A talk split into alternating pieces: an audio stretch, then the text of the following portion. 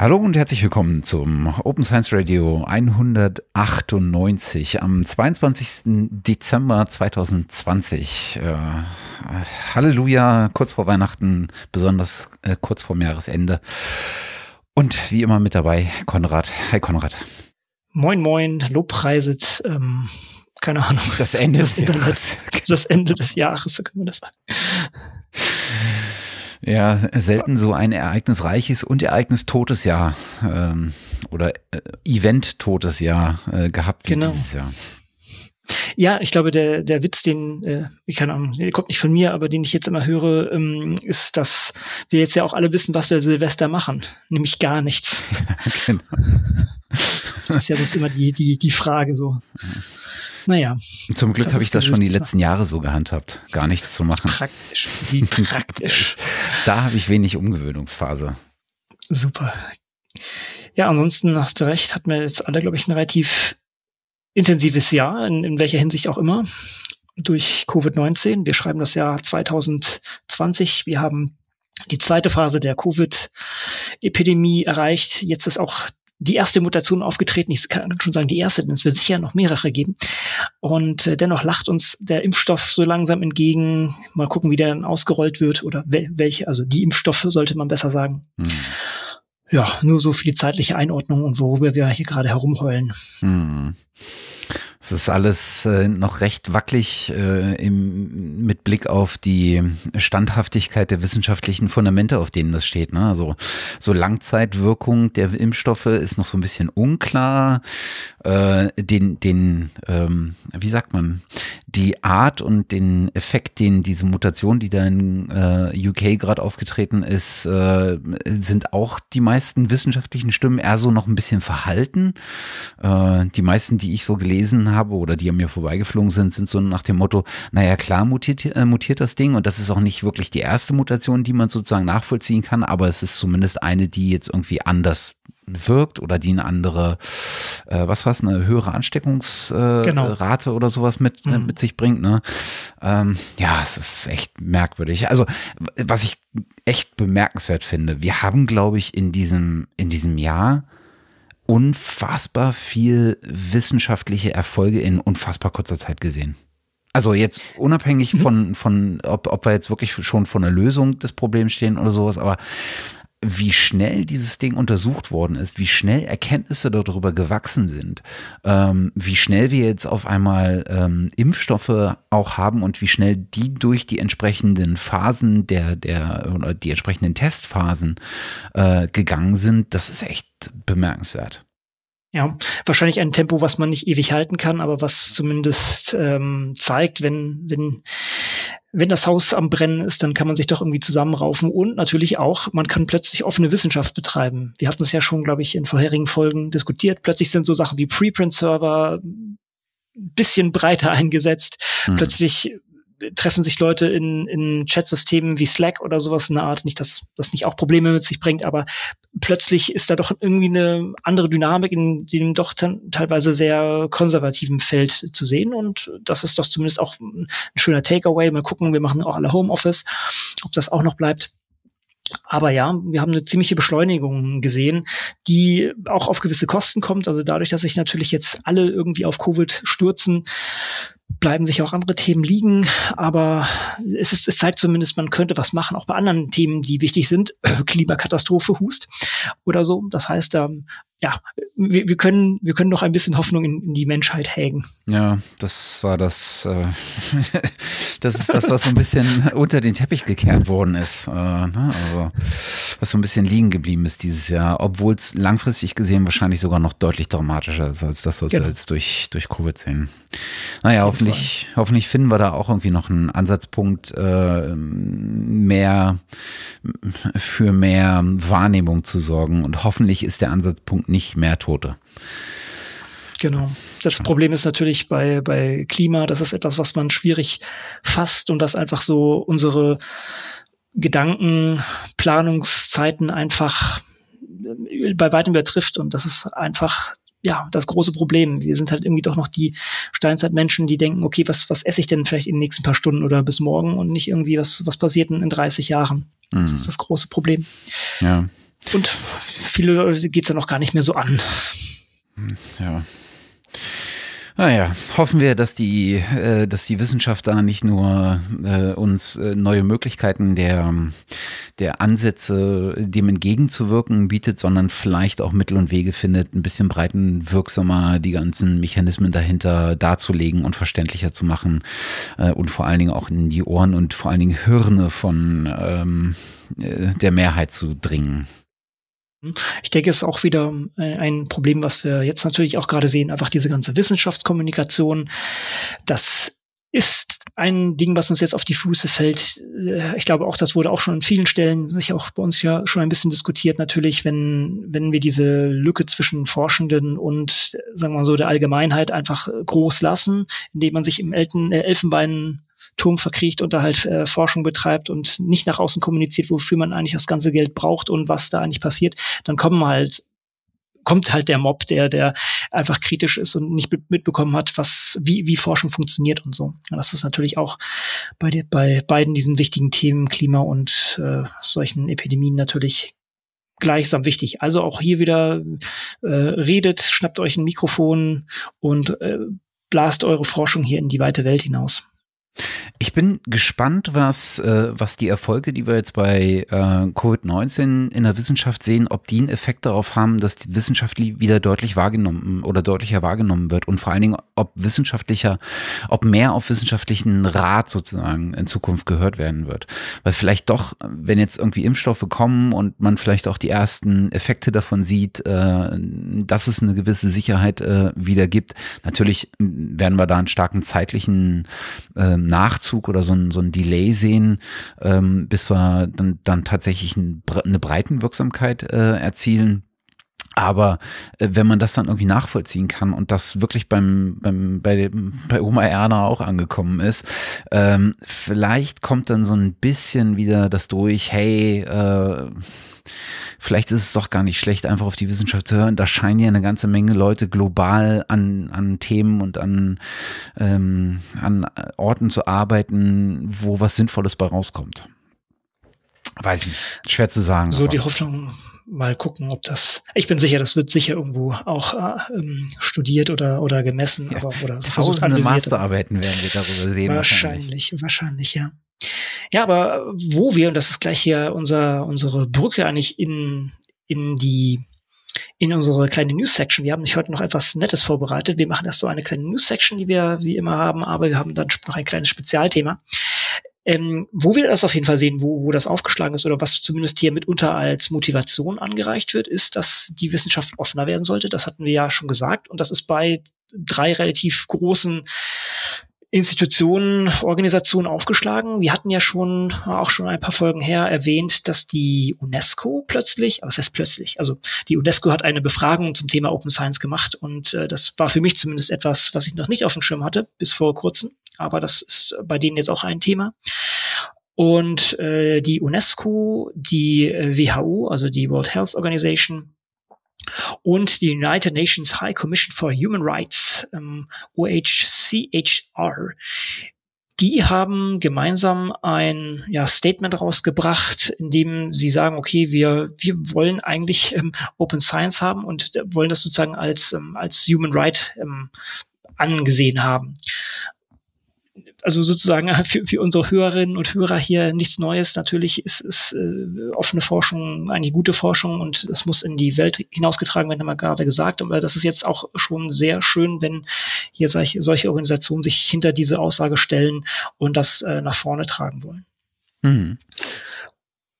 Und motiviert anscheinend auch ein bisschen, zumindest haben sie es als Aufhänger, dass die Epidemie das so, so gezeigt hat, ähm, Finde ich gut. Also ich, hier sehen wir tatsächlich so, so vielleicht so einen Effekt. Ich glaube, das hat natürlich schon vorher rumgeblubbelt, aber durch solche Sachen kann man das viel besser motivieren und den Leuten ist es klarer. Und deshalb ist es vielleicht auch schon so nochmal so ein, ein, einer der Punkte, auf die du gerade sozusagen gehofft hast, dass man vielleicht mehr auf die Wissenschaft hört, die jetzt einfach auch irgendwie sagt, okay, wir, wir brauchen da einen offenen Umgang. Das ist natürlich jetzt noch mehr auf der Metaebene. Ne? Erstmal, wir müssen erstmal die Forschung offen machen und dazu muss das entsprechend überall ankommen.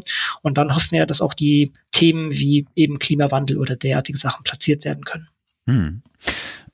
Bei dem, es gibt auch noch ein paar Tage, also es gibt ja sozusagen ähm, bei den Mitgliedstaaten ähm, so eine Art, ja, so eine Art Draft äh, für die UNESCO Open Science Recommendation. Der ist tatsächlich auch noch äh, offen, äh, um kommentiert zu werden, nämlich noch bis zum Ende des Jahres. Wir verlinken mal die äh, Seite zu diesem, äh, zu diesem Call for Open Sites, den du jetzt erwähntest. Ähm, und da gibt es auch noch mal so ein Video, äh, was ein bisschen herausstellt, ähm, warum das Ganze jetzt und natürlich sehr stark getrieben von dem ganzen, von der ganzen äh, Covid-19-Pandemie. Äh, und darunter ist auch verlinkt der äh, der Draft, ähm, den man halt, wie gesagt, bis zum Jahresende noch kommentieren kann. Ich habe oh, hab noch gar nicht reingeguckt, aber ich glaube, das letzte Mal, als ich gesehen hatte, da gibt es auch eine ganze Menge an äh, tatsächlich an Aktivität und an Beiträgen. Mhm, kommt einiges rein, ja. Auch eine Organisation, die nicht ganz unbekannt ist und sich ebenfalls für Open Science ausspricht, ist das äh, CERN, äh, was jetzt eine eigene ja, neue offene äh, Open Data Policy entsprechend fabriziert hat oder, oder sich sich äh, verpasst hat, wo es dann halt auch darum geht, dass die Forschung äh, reproduzierbar werden soll, mehr, mehr zugänglich und auch more cool, äh, collaborative, also mehr kollaborativ werden sollte. Auch hier schön, dass das jetzt auch bei denen ankommt und äh, das ist allein schon mit dem mit dem LHC, was dort steht, ist es wahrscheinlich auch ein ein Riesenhaufen, was da an Daten dann rausfällt. Ich hatte ganz ehrlich gesagt, ich, ich hatte eigentlich schon äh, gedacht, dass die das schon länger betreiben, muss ich ganz ehrlich sagen, dass die eigentlich eine relativ offene Policy haben. Da ich jetzt äh, mhm. da fachfremd bin, ähm, habe ich dann nie irgendwas bezogen, aber die haben ja dieses Open Data Portal und so. Ja, also gab es auch, ähm, was sie jetzt damit gemacht haben, ist, sie haben mehr Daten äh, frei verfügbar gemacht. Also sie teilen das, glaube ich, so in Data Levels ein, Scientific Data Levels. Ähm, und äh, Level 1 und 2 waren bisher schon, also Datensätze aus Level 1 und 2 waren bisher schon äh, verfügbar, wenn ich das richtig äh, lese. Und was sie jetzt gemacht haben, ist, äh, sie machen ab sofort auch äh, Level 3 ähm, Datensätze verfügbar. Ähm, und ähm, die werden, das sind insbesondere äh, Daten, die für äh, Studien oder Arbeiten im Bereich Physik dann relevant sind. Äh, sie machen aber auch äh, äh, sie stellen aber auch das Tooling, also die Software und die Dokumentation ähm, mit zur Verfügung, die für die äh, Nutzung dieser Daten äh, notwendig sind. Also ich gehe mal also davon aus, dass es dann da irgendwie so äh, Supercomputing-Algorithmen oder sowas gibt, ähm, die da halt nicht unbedingt auf deinem äh, PC und deinem Schreibtisch laufen lässt, sondern wo du dich dann in so ein Datacenter einloggst. Und ich denke mal, da wirst du das Ganze äh, gut dokumentiert mitkriegen, dass du die Daten da auch dann entsprechend äh, liegen und bearbeiten lassen kannst auch mit der Gefahr, dass ich mich hier oder dass wir uns hier wiederholen. Aber ich denke, man sollte es doch mal sagen für Leute, die vielleicht das erste Mal hier aufschlagen. Software, also Forschungssoftware ist genauso wichtig wie die Daten. Wenn ich irgendwo Daten habe und meine, am Ende dieser Analyse fällt hinten ein Ergebnis, ein, ein Insight, eine Einsicht heraus, ein, ein neues Wissensitem, dann steht da heutzutage eigentlich immer Software dazwischen. Und da wir natürlich Reproduzierbarkeit haben möchten und auch nachvollziehen und verstehen möchten, beziehungsweise selber eigene Analysen machen möchten, muss man natürlich nicht nur die Daten parat haben, sondern idealerweise auch die Software, die quelloffen und unter einer Lizenz, die auch eine Nachnutzung entsprechend gewährleistet, ähm, herumliegen. Jetzt habe ich meinen Satzanfang vergessen hier. Heißt also, man braucht Daten, man braucht die Software und beides zusammen kann dann dazu führen, dass man reproduzierbare Forschung betreiben kann. Und von daher ist das natürlich auch sehr, sehr wichtig, dass diese Software rauskommt und dass auch die Qualität dadurch besser wird. Ne? Immer dieser Spruch, ähm, better Software, better Research. Also ist das hier auch sehr schön, dass das CERN hier mit diesem Schritt auch noch mit angeht und auch noch explizit mit Software oder hier auch die Software entsprechend dann bereitstellt. Genau, und da das immer wichtiger wird, äh, wissenschaftliche Software zu betreiben, zu pflegen, zu äh, programmieren ähm, etc., äh, gibt es da, äh, hat sich über die letzten, ja, ich würde sagen, fünf bis zehn Jahre vielleicht sogar schon im Prinzip ein eigenes Berufsbild äh, rausgebildet oder ein eigenes Selbstverständnis, nämlich die des Research Software Engineers. Und da gibt es in Deutschland, aber nicht nur in Deutschland, ist glaube ich eine globale, zumindest aber eine äh, europäische äh, Initiative, ähm, äh, einen Verein, nämlich den DERSE, e, ähm, der sich äh, um die Belange sozusagen ähm, dieser, dieses Arbeitsbereichs mehr oder weniger kümmert. Und äh, das wirst du sicherlich besser äh, wissen, es gibt auch ähm, eine nationale Forschungsdateninfrastruktur für wissenschaftliche Software. Ja, ganz genau. Also die ist daraus, beziehungsweise die wollen sie daraus noch mitbauen, aber das ist allgemein bei der ganzen NFDI ist natürlich auch Software ein, ein wichtiges Thema. Ähm, tatsächlich, ich weiß gar nicht, wer so tief äh, reinsteigen sollte, aber ich denke, das ist kein Geheimnis.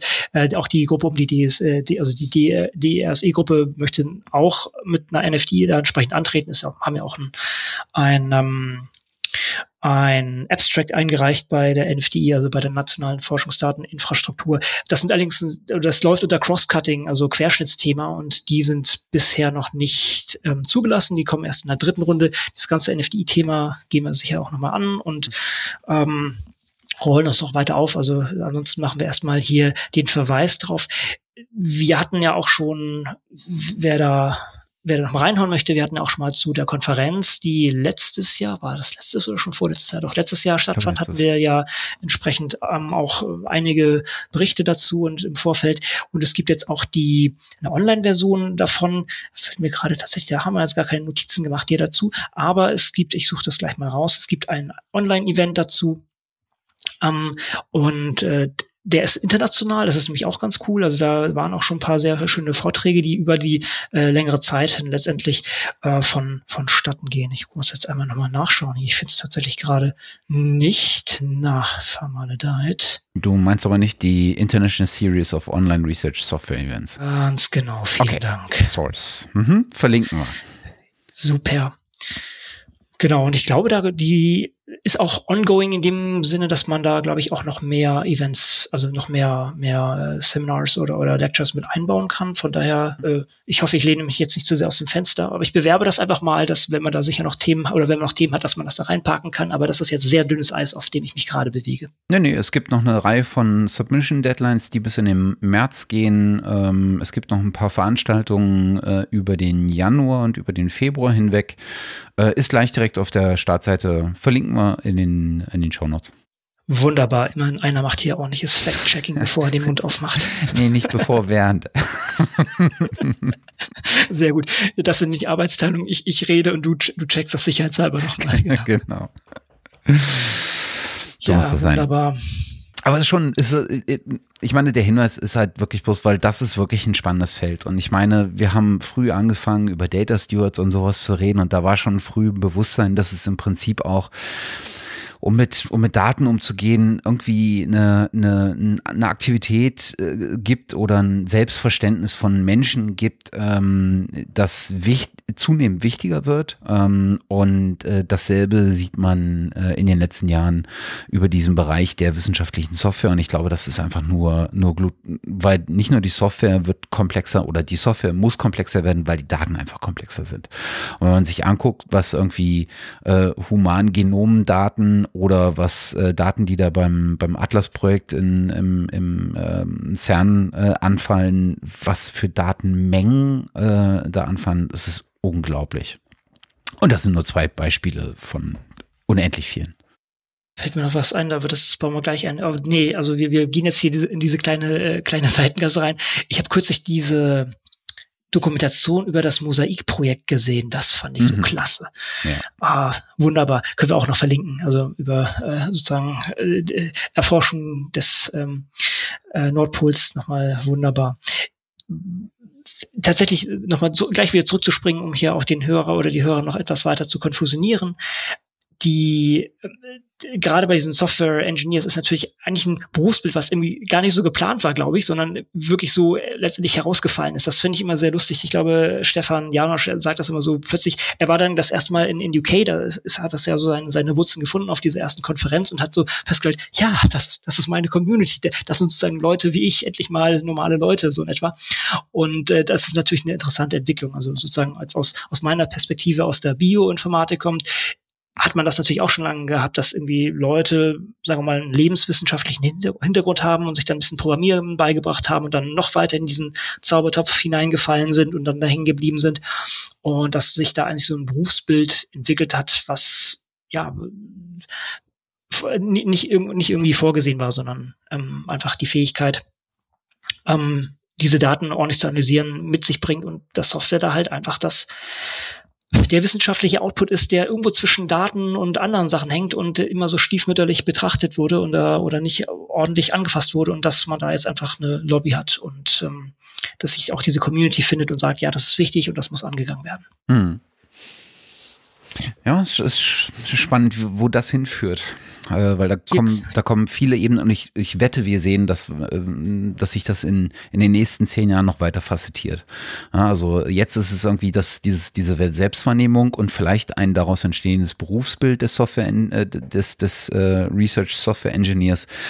Ich wette, das wird sich darin sozusagen dann auch nochmal wieder ausbreiten. Dann wird es halt Leute geben, die äh, mit zu, zunehmender Komplexität der Systeme und der Daten sich um, keine Ahnung, ähm, Hosting und Aufbereitung kommen. Das andere wird Processing oder keine Ahnung, wo es hingeht. Aber ich könnte mir vorstellen, dass wir da wieder eine Diversifikation sehen in diesem Bereich, weil das wird nicht weggehen, ganz im Gegenteil, das wird rasant zunehmen.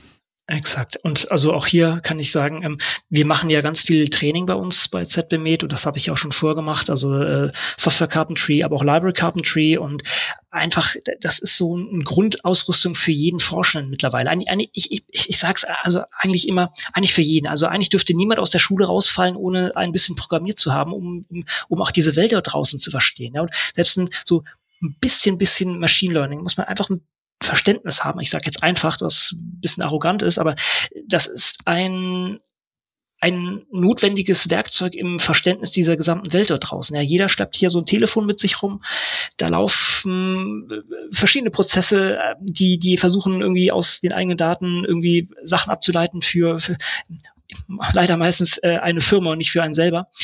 Und das ist einfach unge ungemein wichtig, so fast schon als, als äh, ja, um ein Bürger oder Bürgerin zu sein, diese, diese Techniken zu verstehen und da so ein bisschen zu programmieren und ein bisschen auch diese Konzepte durchdrungen zu haben, das ist meiner Meinung nach Bildungsaufgabe, die, glaube ich, nicht, nicht wirklich erfüllt wird. Nee. Zum, also zumal ja keiner verlangt, dass du wirklich äh, Code lesen kannst oder gar schreiben kannst. Lesen ist vielleicht gar, noch gar nicht mal so, äh, gar nicht mal so sehr weit entfernt, aber schreiben, da brauchst du zumindest, glaube ich, ein bisschen einen anderen Zugang, praktischeren Zugang. Aber äh, schon mal sich damit auseinanderzusetzen, dass es da draußen halt diese Dinge gibt. Äh, Algorithmen, die für einen entscheiden, die über einen urteilen, die Daten äh, zu bestimmten Themen zusammentragen, aggregieren, verarbeiten, sonst was. Und dass daraus äh, legale, moralische und auch ethische Aspekte sich ergeben, die man zumindest auf dem Schirm haben sollte egal wer es ist, das müssen nicht Politiker sein, das geht uns alle was an und dass man dazu eine Haltung entwickeln sollte, das ist, glaube ich, äh, mittlerweile einfach nicht mehr wegzudiskutieren.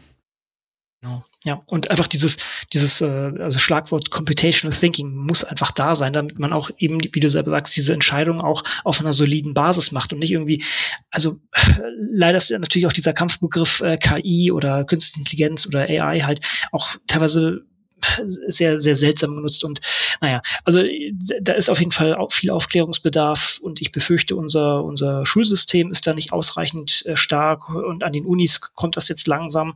Aber letztendlich muss das, muss da der Grundstein schon früher gelegt werden und was wir sozusagen mit unseren Carpentry-Trainings machen, also Software und ähm, Library Carpentry, letztendlich da Forschenden und Leuten in, sagen wir mal, Information-Centric Roles, wie man sagt, also so Bibliothekaren und sowas ähm, entsprechend ja, entsprechende Grundlagen bieten. Aber das ist ein, das ist ein Moving Target. Also da, da muss man auch immer dranbleiben, natürlich. Ja. Und so einfach kommt man von den Schweizer Alpen zu den ganz heftigen Themen der Gesellschaft. oh Gott, war, war CERN in den Schweizer Alpen? Ich glaube ja.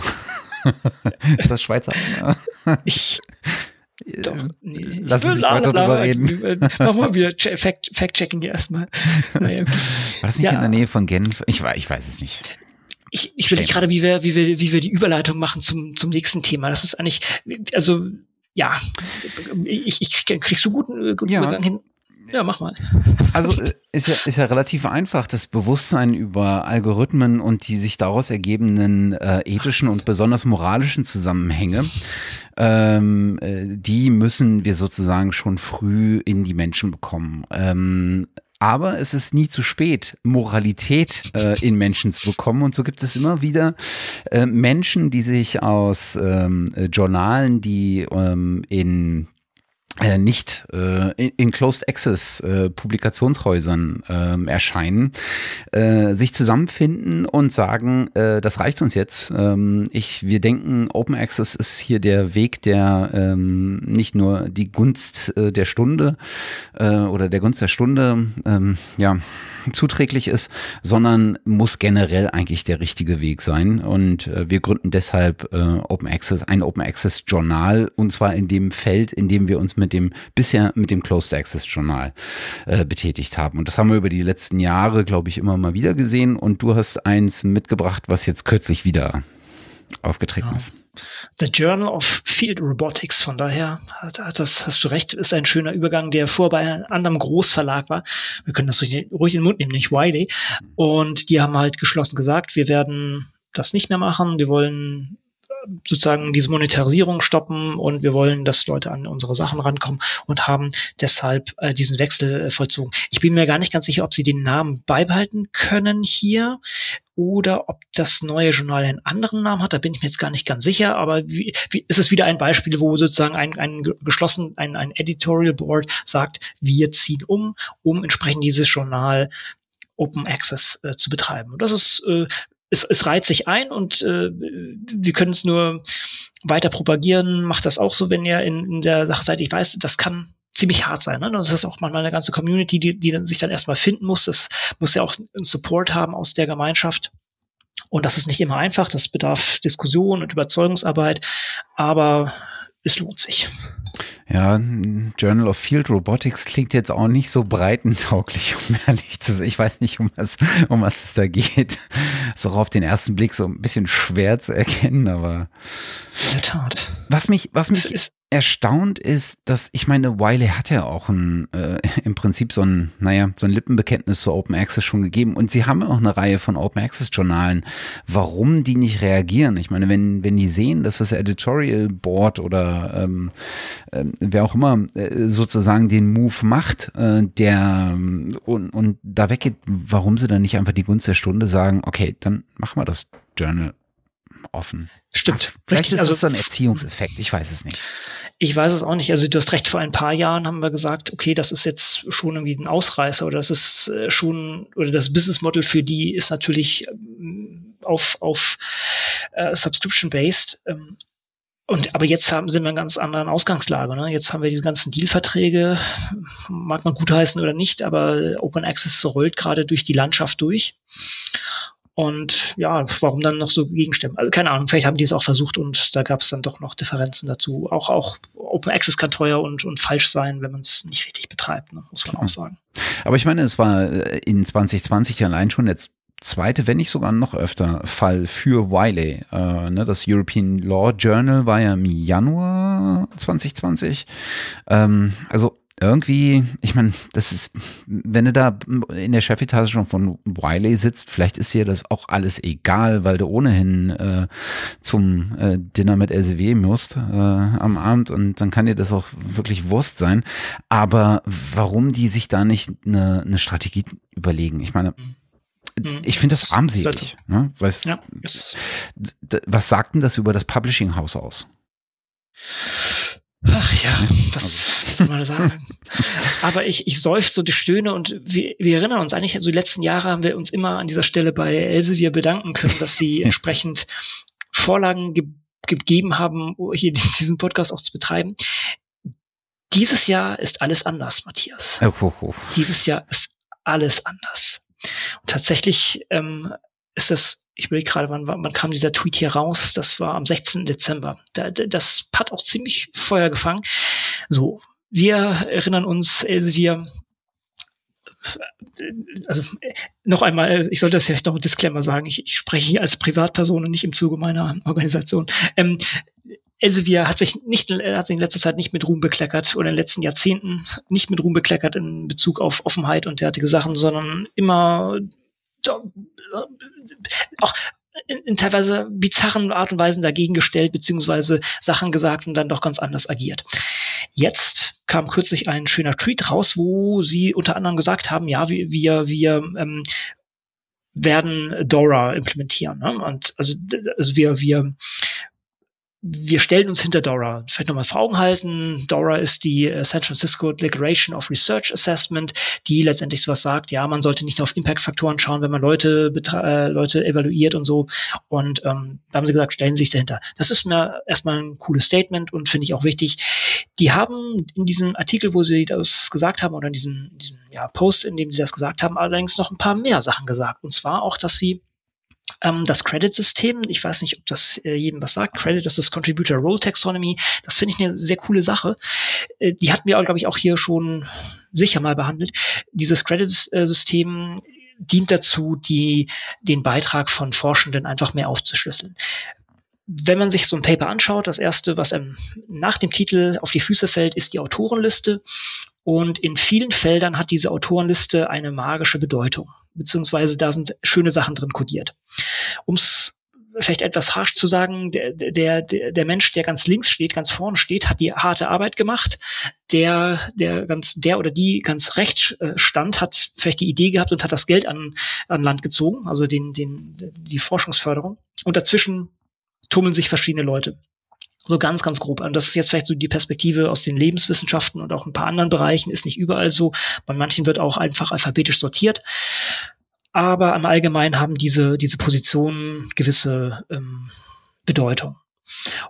Problem ist, dass sich das gar nicht so erschließen lässt. So, und jetzt will man sich zum Beispiel auf eine Stelle bewerben oder man will sich um Drittmittel bewerben und sagt, ja, ich habe hier ganz toll in diesem Paper gearbeitet, ich bin an Stelle drei, aber ich habe ganz wichtig an der, sagen wir mal hier, Datenanalyse oder an der Software gearbeitet. Kann man den Menschen glauben? Oder man kann aber auch dieses Credit-System entsprechend nutzen, wo dann am Ende letztendlich aufgeschlüsselt wird, wer hat denn eigentlich was an dem Paper gemacht. Also wer hat's designt, wer hat Analysen gemacht, wer hat Experimente gemacht, wer hat das Manuskript geschrieben und solche Sachen. Und das kann natürlich sehr, sehr hilfreich sein. Das schlägt jetzt auch in diese Dora-Kerbe hinein, wenn man sich irgendwo bewirbt, also wenn, wenn Leute entsprechend mh, hm, evaluiert werden sollen. Und dann hat man leider diesen Drang bisher immer gehabt, man schaut sich durch, okay, hat da und da drin publiziert und das hat den und den Impact-Faktor, bitte einmal, also und ich kann das selber sagen, ne, ich habe mich auch bei äh, Berufungsverfahren eingebracht, wo oder beworben, wo tatsächlich gefordert wurde, hier äh, packen Sie alle Ihre Paper in diese Tabelle, kopieren Sie den Impact-Faktor rein und schicken Sie uns die Summe davon sozusagen. Und dann, wenn man, wenn man, wenn man über diese, also wahrscheinlich sind noch andere Faktoren mit dabei, aber ich nehme an, wenn man einen gewissen Schwellwert überschritten hat, dann wird man eingeladen und wenn nicht, dann nicht. Ja, das mhm. ist und also das wird immer noch an vielen Stellen leider nochmal ganz genauso gemacht. Und Dora ist sozusagen genau der Gegenentwurf. Und dann wird man nochmal gefragt, ja, wenn's, wenn der Impact-Faktor nicht das Relevante ist, was soll man denn machen, um Leute zu bewerten? Ich denke, wenn es um solche wichtigen Entscheidungen geht, wie Positionen, da kann man schon irgendwie sagen, okay, wir, wir lesen eine Seite dieses Bewerbers oder dieser Bewerberin, wo er oder sie einfach darstellt, okay, ich habe seit äh, fünf Jahren in diesem Bereich gearbeitet. Ich habe in dem dem Paper habe ich für die Community das und das gemacht. Das wurde dann auch sehr gut aufgegriffen und darauf wurden die und die Arbeiten gemacht, dass man sich sozusagen kurz darstellen kann und eben nicht in so einer einfachen Metrik landet, in, in einer Zahl, die ähm, ne, auch den Journal Impact Faktor hatten wir ja schon häufig hier, ähm, der auch mathematisch totaler Blödsinn ist. Also das heißt, dass man da einfach andere, andere Mittel nutzt, um sowas entsprechend zu evaluieren und, und Leute auch fair behandeln zu können. Und da hat sich jetzt Elsevier tatsächlich gut positioniert, hat auch mit diesem Credit-System auch ein Tool in der Hand, was äh, ich weiß gar nicht, wer das entwickelt hat, das gibt es schon eine ganze Weile. Aber dass sie das jetzt einfach über ihre vielen, vielen Journale ausrollen wollen. Hm. Und das ist schon mal ein guter Schritt. Aber, und wir haben diesen, es friert die Hölle zu Moment. Ähm, nein, sie haben jetzt nicht gesagt, sie machen alles Open Access, so weit sind wir dann doch noch nicht. Aber mh, ein Punkt, auch den wir hier ja auch schon häufig kritisiert haben, ist äh, dieser Journal Impact Factor oder auch Zitationssachen oder Zitationszahlen, die bedürfen ja, äh, da braucht man ja Daten. Das heißt also, um zu schauen, wer hat wen zitiert, braucht man letztendlich die Reference List äh, von einem Paper. Das heißt, man muss wissen, dieses Paper hat die und die anderen Papers zitiert. Und wir erinnern uns, hatten wir uns, glaube ich, auch schon an einigen Stellen drüber unterhalten. Das ist mit dem Wikisite ist das ein bisschen so ins Rollen gekommen und auch mit dieser Initiative for Open Citations, I4OC. OC. Mhm. Genau. Und da waren ja auch viele Sachen dabei und da war unten dieser wunderschöne ähm, Progress Bar, wie weit es ist. Und das war bis vor ein paar Jahren war das irgendwie so ein Prozent der Daten sind verfügbar. Also von einem Prozent der oder wenigen Prozent der der Journal äh, der der der, Journale und Artikel sind genau diese Zitationsdaten verfügbar. Und das hat sich durch die Arbeit von äh, dieser Initiative sehr verbessert. Ähm, dann wurden auch noch technologische äh, Sachen aus dem Boden gestampft. Das heißt, man hat die Sachen gepasst, also automatisch ausgelesen. Und dieser Progress Bar hing aber immer so bei bis knapp über 50 Prozent. Was einfach daran liegt, dass Elsevier einfach einen sehr, sehr großen Marktanteil hat und ähm, das sollte sich jetzt ändern. Ich habe tatsächlich vorher noch mal drauf geschaut. Er ist jetzt nicht besonders viel weiter, er ist jetzt bei 60 Prozent, aber das könnte noch daran liegen, dass die noch nicht alle ihre Daten reingekippt haben. Reingekippt heißt, die können das bei Crossref ablegen und da dann entsprechend ähm, die, die Nachnutzung gewähren. Und ich habe vorhin noch mal drauf geschaut, das ist jetzt so ein bisschen über ja, 59 Prozent steht da jetzt.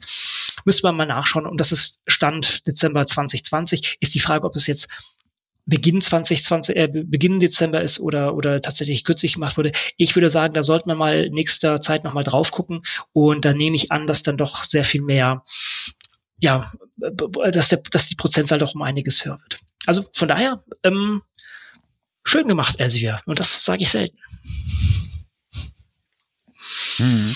Also der, der Artikel, der dazu erschienen ist bei Elsevier Connect, äh, ist vom 16. Dezember und in einem der Absätze heißt es Following today's announcement, we will make reference lists for all articles published in Elsevier journals openly available via Crossref. Hört, hört sich also so an, als würden sie das jetzt über die nächste Zeit machen, wahrscheinlich. Insofern. Genau, das wird ausgerollt.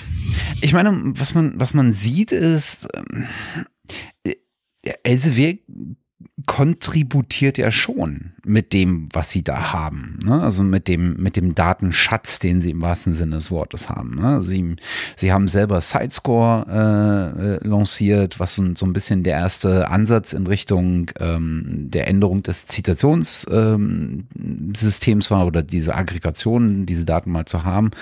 Äh, sie äh, sie äh, tragen ähm, zu Crossref äh, mit ihren, äh, mit ihren äh, Artikeln bei. Sie bauen für Crossref diese, diese Funder Registry, wo du sozusagen gucken kannst, äh, welches, ähm, äh, welche ähm, Fundings, also wie sagt man auf Deutsch, ähm, welche Förderung äh, in welchen, ja.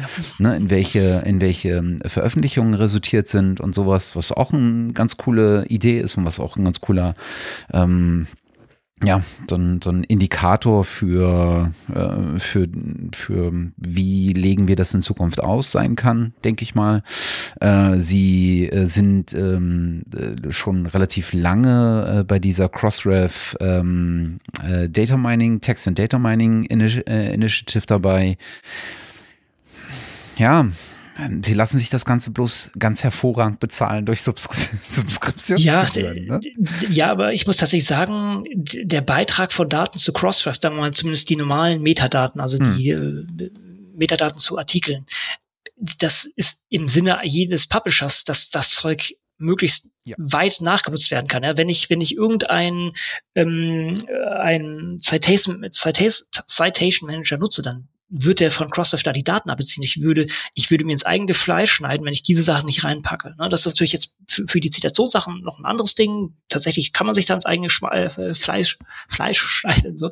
Wenn, äh, gerade wenn man auch irgendwie so Plattformen hat, die selber quantifizieren, ne? dann ist das tatsächlich ein Punkt. Aber ähm, dieser, dieser langfristige Beitrag von Crossref, das würde ich, das ist, das ist reines Selbstinteresse gewesen. Aber gut, dennoch, also ich, ich will gar nicht sagen, das ist eine, das ist, das ist schon eine interessante Entwicklung kann man jetzt natürlich auch wieder sagen, gut, die, die ändern auch ihr Businessmodell, die gehen in die Infrastruktur rein und das wird noch ein ganz anderes Problem werden, wenn sozusagen unsere Infrastruktur von ja solchen Konzernen in, in, der Hand ist und wir dann eben nicht einfach mit einem Journal äh, woanders hinziehen können, sondern wenn unsere Lab-Notebooks und alle solche Sachen da drin hängen, denn da kann man ohne offenen Standard zumindest nicht so einfach umziehen. Und das ist momentan genau der Fall. Ähm, alles, was so äh, forschungsmäßig gerade abgeht und äh, sagen wir mal Electronic Lab Notebooks und LIMS-Systeme und solche Späße, das kommt alles von den äh, großen Verlagen beziehungsweise so kleinen Startups, die dann von denen aufgekauft werden. Und ja.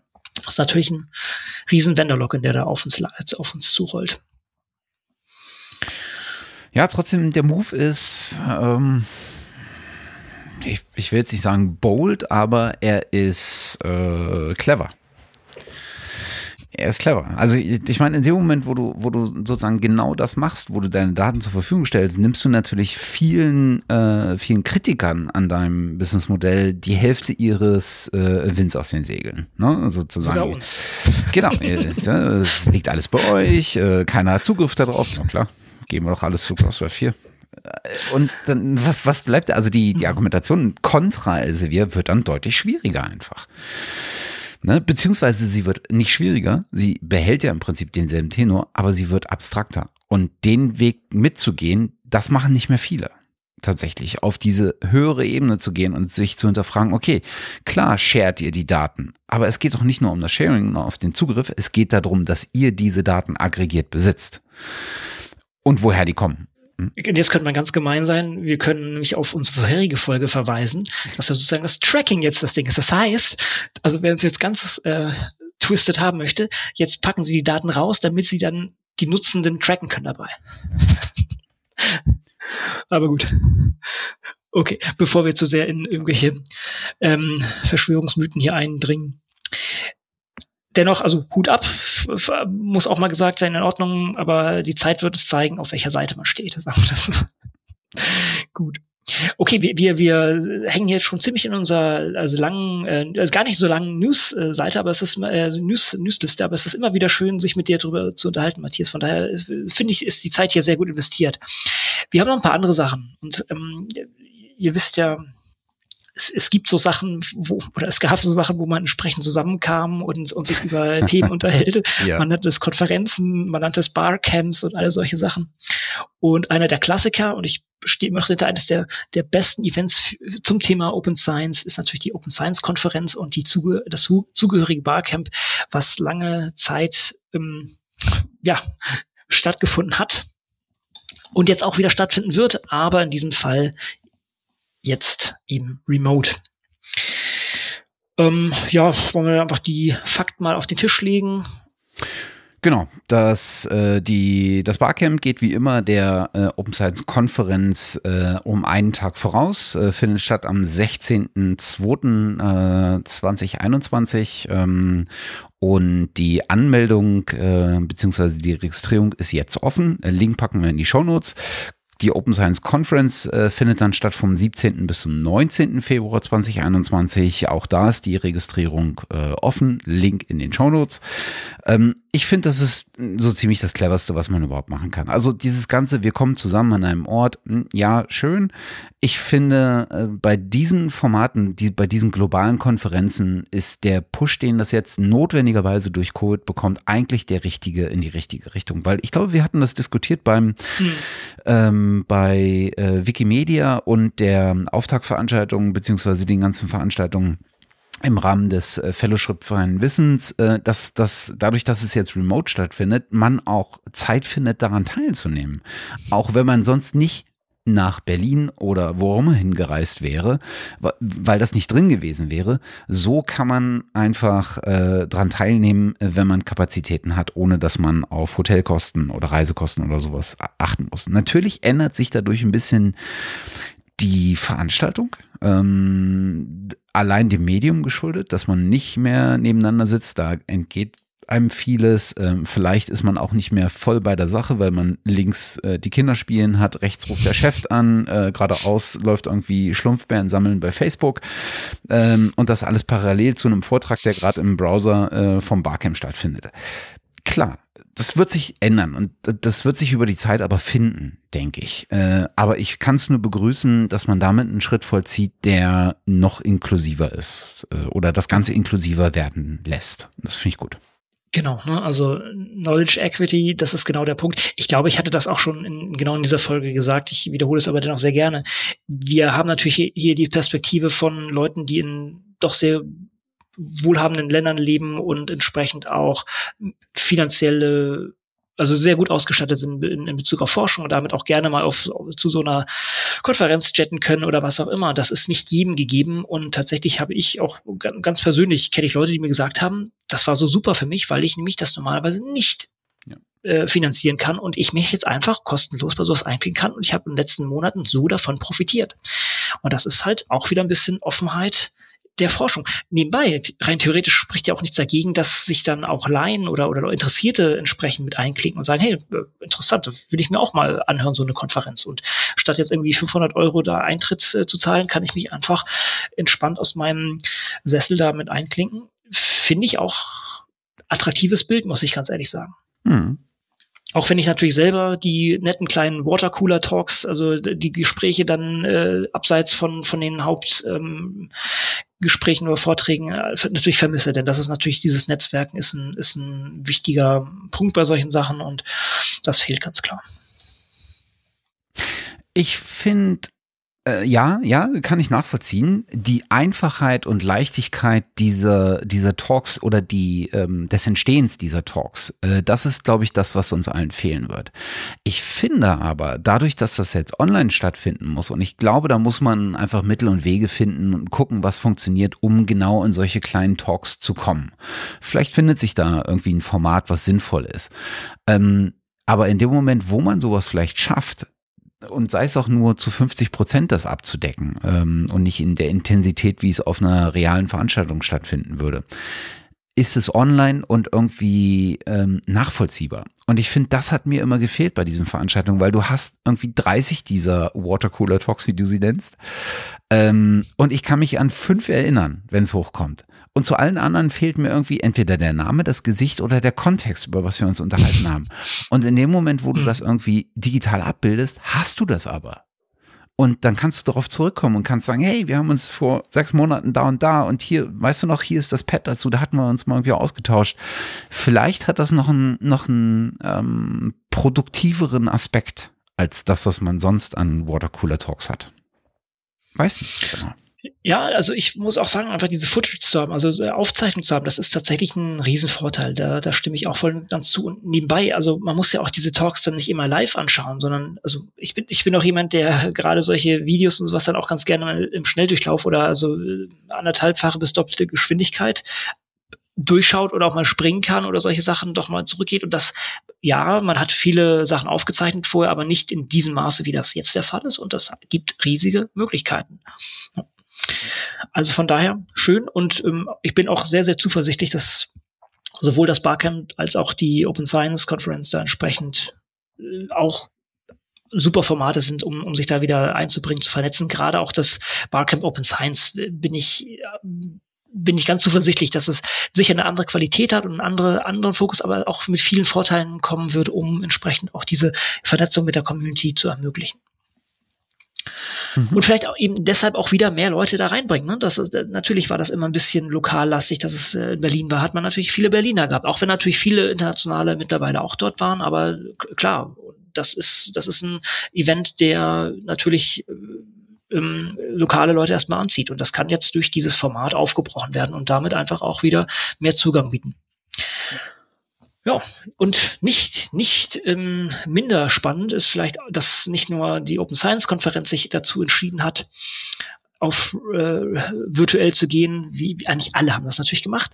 Unter anderem auch äh, der Chaos Communication Congress, äh, die jährliche, ach, wir es mal Hacker-Konferenz, äh, die sonst immer eine Riesenmaterialschlacht war, an Kreativ Kreativität meiner Meinung nach kaum zu äh, überbieten war und äh, wo auch die Open Science Community doch äh, fast nicht jedes Jahr irgendwas Open Science mäßiges auch aufgezogen hat.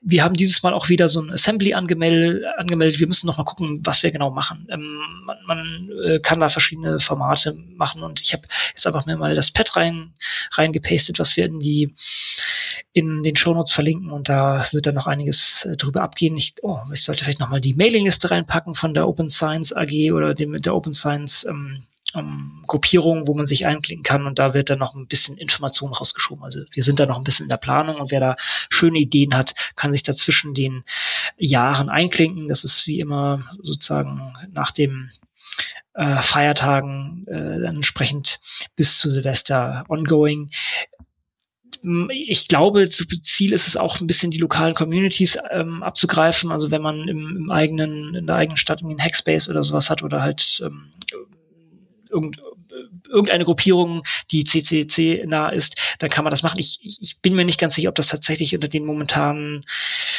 in der momentanen Situation wirklich gemacht wird, weil mhm. da halt auch dann in kleineren immer noch eine Ansteckungsgefahr ist. Ich muss da mal reinschauen. Ich muss ganz ehrlich sagen, ich habe auch jetzt erstmal dieses Jahr äh, beruflich hinter mich bringen müssen und werde mich jetzt da noch mental ein bisschen nochmal wieder reinversetzen. Aber ich, ich wie soll ich sagen, ich, ich bin da eigentlich sehr zuversichtlich, dass diese Community äh, auch wieder so viel Kreativität und, und Wunderbares äh, reinstecken wird, dass das trotz der Tatsache, dass es remote ist, einfach cool sein wird. Ja, von daher auch hier der Hinweis wieder drauf. Ja, das ist so eine Veranstaltung, die wird sicherlich äh, ganz anders sein als die, die reale. Ich meine, so ein, so ein Barcamp kannst du sicherlich irgendwie abbilden und eine Konferenz kannst du wahrscheinlich sogar noch deutlich besser abbilden.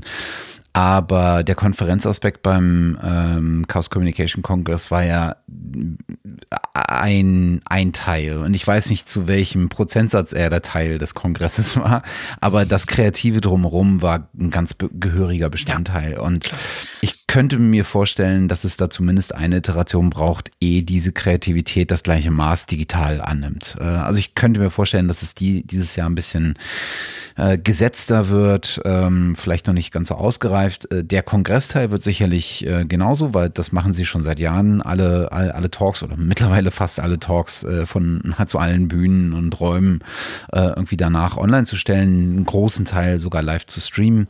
Da habe ich keine Zweifel, dass das dieses Jahr genauso gut klappen wird, ähm, wie es mit der Kreativität drumherum aussieht. Schauen wir mal. Ich bin wirklich, ich bin wirklich gespannt. Aber falls wir das nächstes Jahr genauso sehen wollen, ich meine hoffentlich nicht, aber falls, äh, dann könnte ich mir vorstellen, dass es mit einem, mit einem noch größeren Zeitraum an Vorlauf da ähm, äh, auch digital einiges an Kreativität äh, zu sehen geben würde äh, und vielleicht auch schon wird dieses Jahr, äh, was seinesgleichen sucht. Also schauen wir mal. Ja. Man darf ähm, gespannt sein man, man, man muss einfach sagen, also das, das ist halt eben nicht nur ein Kongress im klassischen Sinne, sondern das ist eigentlich eine Riesenparty. und, und, und das ist einfach, einfach äh, cool, diese Sachen so, so in dieser Art zu verknüpfen. Allein die, die Aufbauten, die da gemacht sind. Ja, also diese, diese Räume, da, da werden wirklich, also keine Ahnung, von irgendwelchen Militärfahrzeugen werden reingetan, cool beleuchtet und, und dann, dann läuft da coole Mucke, da werden, da werden Kunstinstallationen gemacht, wo du auch irgendwie Sachen machen kannst. Das, das ist einfach un, unbeschreiblich und das geht sozusagen den ganzen Tag durch, bis in Nacht und, und darüber hinaus, keine Ahnung. Und das ist, ja, das, das kann man nicht abbilden. Das ist super schwierig. Aber auch hier wieder, ich lasse mich vielleicht gerne überraschen das macht natürlich nur einen Teil dieses Charmes und des Zaubers aus. Die anderen Sachen, hast du recht, die kann man gut abbilden. Da, dieser Teil wird, wird fehlen, da stimme ich dir voll und ganz zu. Also, ja, gucken wir mal. Genau. Ist auf jeden Fall wie immer äh, zugänglich und ich glaube, man muss, so, sollte sich auch ein Ticket klicken. Das ist schon zu spät, befürchte ich. Die haben schon zwei, ähm, das zweite Kontingent ist schon weg. Das wird tatsächlich so gestreamt. Das wird, glaube ich, erst relevant, diese Tickets, wenn man tatsächlich, also es wurde schon immer gestreamt, muss man sagen. Das war ja auch das Geile. Tatsächlich ist hier der, der, der C, C3 ist hier immer schon oder schon sehr, sehr lange wirklich vorangeschritten mit einer Bandbreite an, an, an also tatsächlich Bandbreite im, im, im technischen Sinne, also wirklich einfach, ich hab's, wo war das irgendwie, irgendwie haben mehr Bandbreite als, als Nordkorea oder sowas. Ich weiß nicht, ob das jetzt solide Zahlen sind, aber so etwa der Spruch. Ähm, da wurde wirklich Glasfaser verlegt, um, um das Ganze ans Netz zu bringen und eben auch Sachen rauszustreamen. In einer Art und Weise, wie man das auf keiner professionellen Konferenz äh, irgendwo hatte ne? und äh, wirklich weltweit rausgepumpt. Und äh, das ist natürlich ähm, Standard sozusagen. Das heißt, die, die das Rausstreamen, das kann man auch machen oder das Konsumieren kann man machen auch ohne oder den, den kann die Streams auch konsumieren, ohne dass man ein Ticket hat.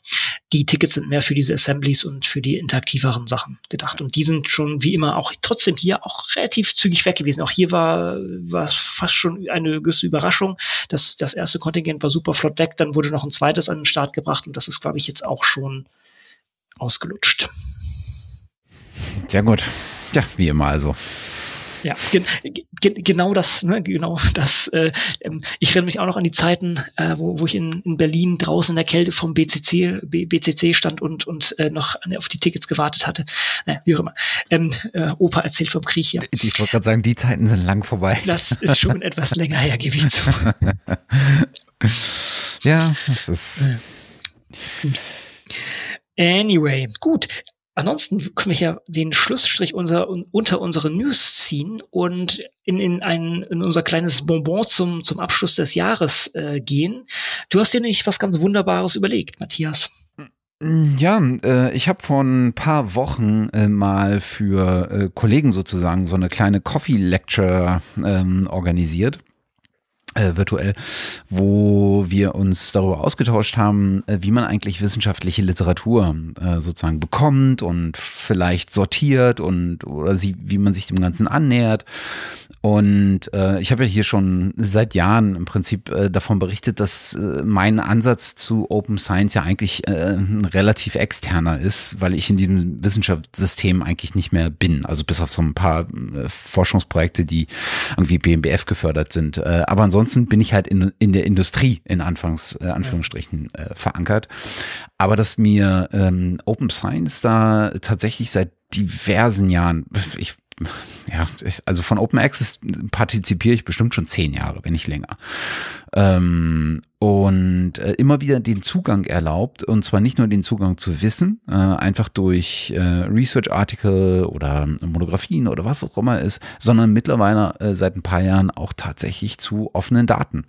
Und ähm, dass man sozusagen Daten, die ich äh, über ähm, offene Projekte bekomme, tatsächlich auch im Berufsalltag anwenden kann, um unsere eigenen Algorithmen zu testen, um äh, einfach Daten herzunehmen und äh, ganz andere Sachen damit zu machen.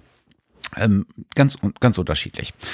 Und äh, deswegen wollte ich dieses, diesen Aspekt mal für, für ein paar Kollegen und Interessierte beleuchten und äh, saß so in dieser Coffee Lecture und dachte so, das wäre doch eigentlich ein Thema, was wir auch äh, hier um Science Radio mal beleuchten können, weil die Welt da nicht ganz so äh, einfach mehr ist, allein äh, der Masse geschuldet, die mittlerweile auch verfügbar ist und die produziert wird und ähm, nicht nur im Westen mittlerweile produziert wird, sondern ich meine, guck dir an, wie viel für Forschungsliteratur allein aus China und Indien kommt. Ne? Und mhm. das, das ist nochmal eine ganz andere Welt, äh, in, in die man in die man da eintauchen kann. Und äh, dann hatte ich dir vor ein paar Wochen äh, das mal so als Idee äh, zugemailt und du meintest, ja, das wäre auf jeden Fall was. Und jetzt äh, bin ich äh, kürzlich über die, äh, ich glaube, die letzte Folge, also nicht die aktuelle, die ist, glaube ich, heute oder gestern erschienen, vom methodisch inkorrekt äh, gestolpert, äh, methodisch inkorrekt 180 ähm, und wir verlinken mal das entsprechende Kapitel. Äh, da ging es nämlich äh, den beiden äh, Nikolas und Rainer darum, ähm, wie man ein wissenschaftliches Paper liest. Und das ist so einer der Aspekte, ähm, die, die, die ich so auf dem Schirm hatte. Ne? Lesen, auffinden und äh, ja, Schreiben ist so ein Teilaspekt, den wir nicht ganz so äh, en Detail beleuchten müssten. Und im Prinzip kamen die beiden äh, auf, den, auf den Nenner, äh, es hängt wie immer davon ab, was du eigentlich machen willst ja, und was du eigentlich liest und mit welcher Motivation du daran gehst. Ist es für eigene Forschung oder ist es dir, um einen Themenüberblick zu gewinnen? Und ich glaube, die beide konnten sich so ein bisschen darauf einigen, äh, dass man im Prinzip das wissenschaftliche Paper nicht unbedingt von Anfang bis zum Ende linear durchliest, sondern äh, dass du dir im Prinzip versuchst, nach der, nach, vielleicht nach der Gewichtung äh, des Details, die in bestimmten ähm, Abschnitten behandelt werden, äh, vorgehst, um dir zu erarbeiten, worum geht's eigentlich. Ne? Üblicherweise fangen viele oder die meisten wahrscheinlich an mit dem Abstract äh, gucken dann entweder in die Einführung oder in die äh, in die äh, Conclusion. Ähm, Wenn es dann irgendwie noch weitergehen muss, guckt man sich vielleicht noch die Discussion vor der Conclusion an, wo im Prinzip die Ergebnisse der Forschung diskutiert werden, um dann die äh, Conclusion zu äh, zu ziehen. Und wenn man dann wirklich entweder Masochist ist oder, oder am Thema interessiert, dann geht man in den Experimente-Teil und guckt sich irgendwie Methoden an oder keine Ahnung was. Kommt auch wirklich stark auf das, auf den Fachbereich an, äh, wie sowas aufbereitet und geschrieben ist. Und da dachte ich so, ja, das, das entspricht schon ungefähr dem, was, äh, was ich so mache. Ähm, für mich ist tatsächlich äh, mein, einer meiner äh, Ansatzpunkte ist ja sehr, sehr stark davon äh, getrieben, mir einen Überblick über das Thema zu erschaffen äh, oder zu verschaffen. Und da ist tatsächlich das mit eins der ersten Dinge, die ich konsultiere, ähm, die Referenzen. Welche anderen Paper sind in diesem Paper äh, genannt? Und versuche mir zu, zu, über, zu erarbeiten, wo sind eigentlich, äh, was ist eigentlich cross-referenziert und wo, wer verweist auf was? Was immer ein guter Indikator dafür ist, dass entweder ein Thema besonders oder ein Paper besonders wichtig oder wegweisend oder halt einfach ein Grundsatzthema ist. Und ähm, dann dachte ich so, okay, dann lass uns doch das vielleicht mal ähm, hier nochmal aufrollen, wie wir das eigentlich so handhaben. Und äh, ich weiß nicht, ob du dem, äh, ob du die Folge gehört hast. Ähm, ähm, Habe ich tatsächlich noch nicht, nein. Okay.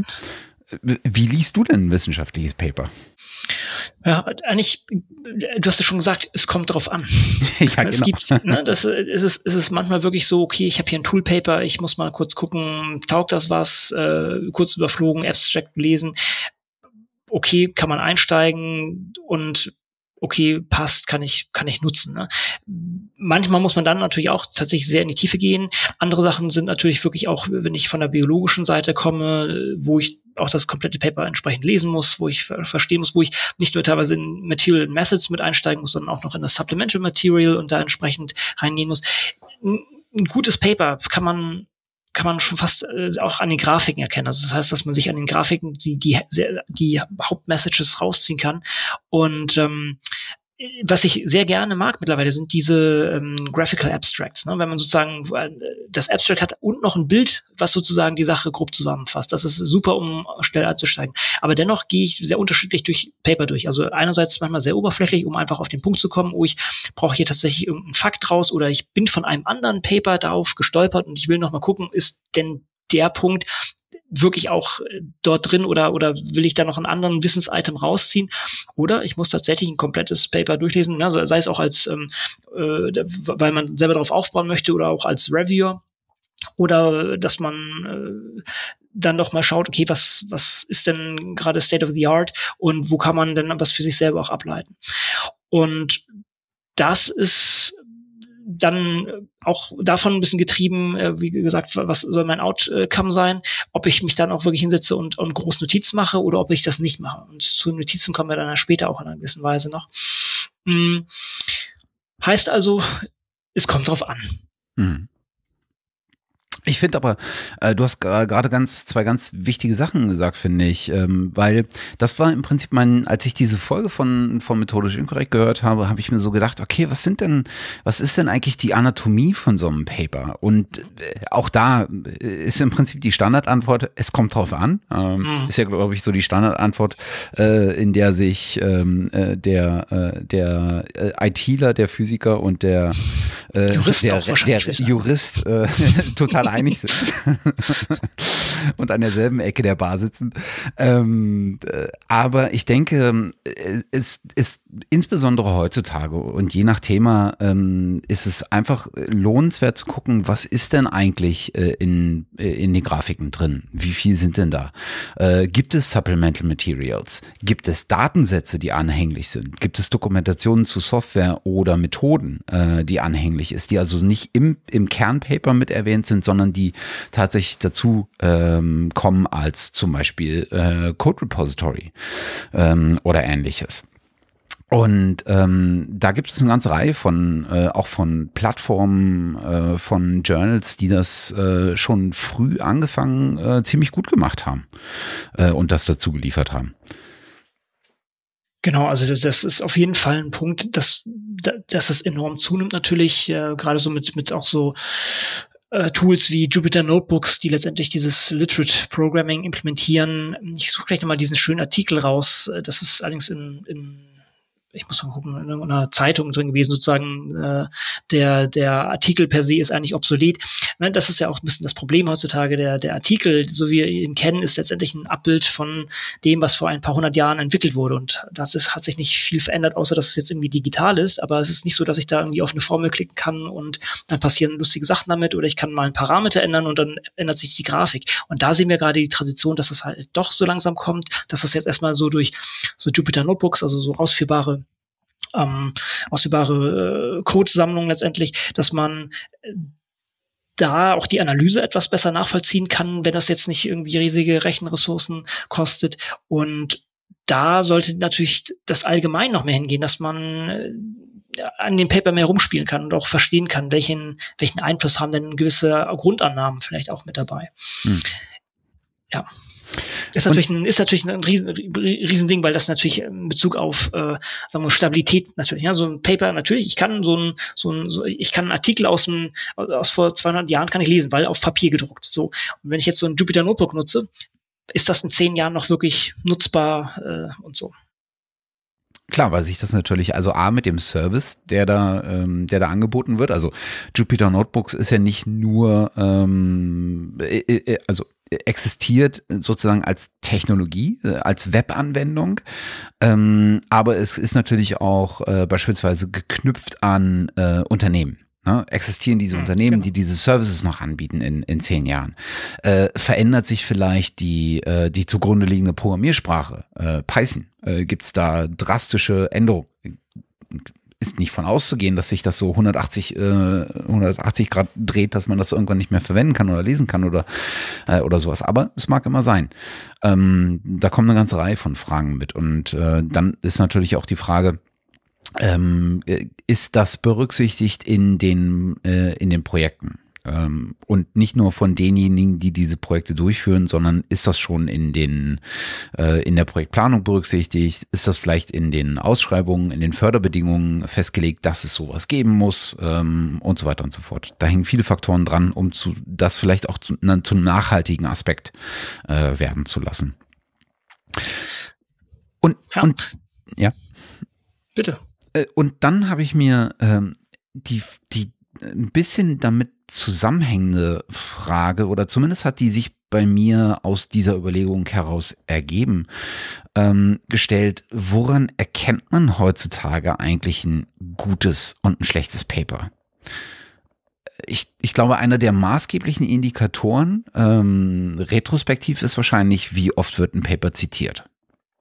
Das ist ja so, mhm. so, so das, äh, das goldene Schild äh, und Schwert gleichermaßen, äh, was, was jeder wissenschaftliche Autor vor sich herträgt. Insbesondere die großen Verlage, Zitation, Zitation, Impact Factor.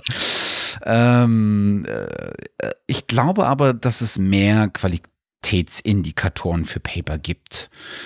Und ja. ja. Man muss natürlich sagen, ein, also man muss es schon einschränken. Die Zitation ist erst einmal Aufmerksamkeit und das kann gut und das kann schlecht sein. Im Allgemeinen ist es wahrscheinlich gut, mhm. aber es gibt zum Beispiel Paper, die wir hier auch häufiger schon auf dem Tisch liegen hatten, ähm, dieses ähm, Stem Cell Paper, wo die gleich mit Zitronensäure Stammzellen, also ähm, ähm omnipotente Stammzellen äh, generiert haben oder dieses Arsenic Life Paper, wo äh, halt äh, Arsen statt ähm, äh, Phosphat oder Phosphor letztendlich mhm. drin, also oder gesagt wurde, dass es drin sei und das ist halt halt nicht gestimmt. Und die Dinge haben natürlich Zitationszahlen, die äh, beyond good and evil irgendwie sind, aber die halt deshalb so hoch sind, weil, weil Leute darauf verweisen, und schau mal hier, das ist total falsch gewesen. Also, der, aber dennoch, ich glaube, das ist, würde ich eher als, ich bin relativ sicher, das ist eher die Ausnahme. Ansonsten ist das erstmal ein Indikator, der doch valide ist, ja. Hm. Also auch da würde ich sogar noch mal noch mal eine Unteraufteilung machen. Ähm, die Aufmerksamkeit ähm, äh, ist ja im Prinzip äh, oder teilt sich ja so ein bisschen auf zwei Aspekte auf. Nämlich das eine ist tatsächlich Zugriffe auf das Paper auch da sieht man ja Plattformen, die sowas messen. Ja? Also wo wird alles, wo wird das Paper zirkuliert? Ähm, äh, wo wird drüber getweetet, geblockt, äh, sonst was? Ähm, mir fällt gerade der Name nicht ein. Äh, Old Metrics. Old Metrics, danke. Äh, Old Metrics hat ja sowas gemacht, ne? Die, die Aufmerksamkeit, die Ströme, die Verweise, die auf das Paper gehen, zu äh, aggregieren äh, und dann äh, gibt es die klassische wissenschaftliche Zitation, also die Referenz in einem anderen wissenschaftlichen Thema auf das jeweilige Paper. Oder geht das beides mittlerweile zusammen? Ist nicht mehr so ganz trennscharf, oder? Ja, ja. Also äh, was mir bei Altmetrics einfällt, ähm, ich, ich hoffe, ich schweife nicht so ab, ist tatsächlich ein, ein relativ starker äh, Punkt. Ich, ich glaube, die, die genaue Berechnung ist ja nicht offengelegt, aber Wikipedia Zitation, also sozusagen wird dieser Artikel in einem Wikipedia-Artikel genannt. Das fließt ja auch mit ein. Das finde ich persönlich sehr, sehr stark. Also wenn die, sich die Community entscheidet zu sagen, hier ist ein Artikel, der ist so relevant, dass er eine gewisse Allgemeinheit anspricht. Das fließt da ja mit rein. Ja, ansonsten es ist, es ist schwierig zu unterscheiden, aber man, man muss, man muss einfach erstmal sagen, es ist ja erstmal mal kein Qualitätskriterium, es ist erstmal so, es scheint, es scheint auf den Tisch von vielen Leuten zu landen, ist aber, glaube ich, auch zu sehen, alles, was so Richtung Genitalien geht, ähm, hat, wird auch, also lustig, lustige Genitalien bezogene Paper haben halt einen hohen Altmetric-Score. Das wird halt gerne geteilt. Und das ist, hat erstmal wenig mit der Relevanz für die gesamte Menschheit wahrscheinlich zu tun. Ja, von daher muss man es mit Vorsicht genießen. Mhm, mhm, mhm.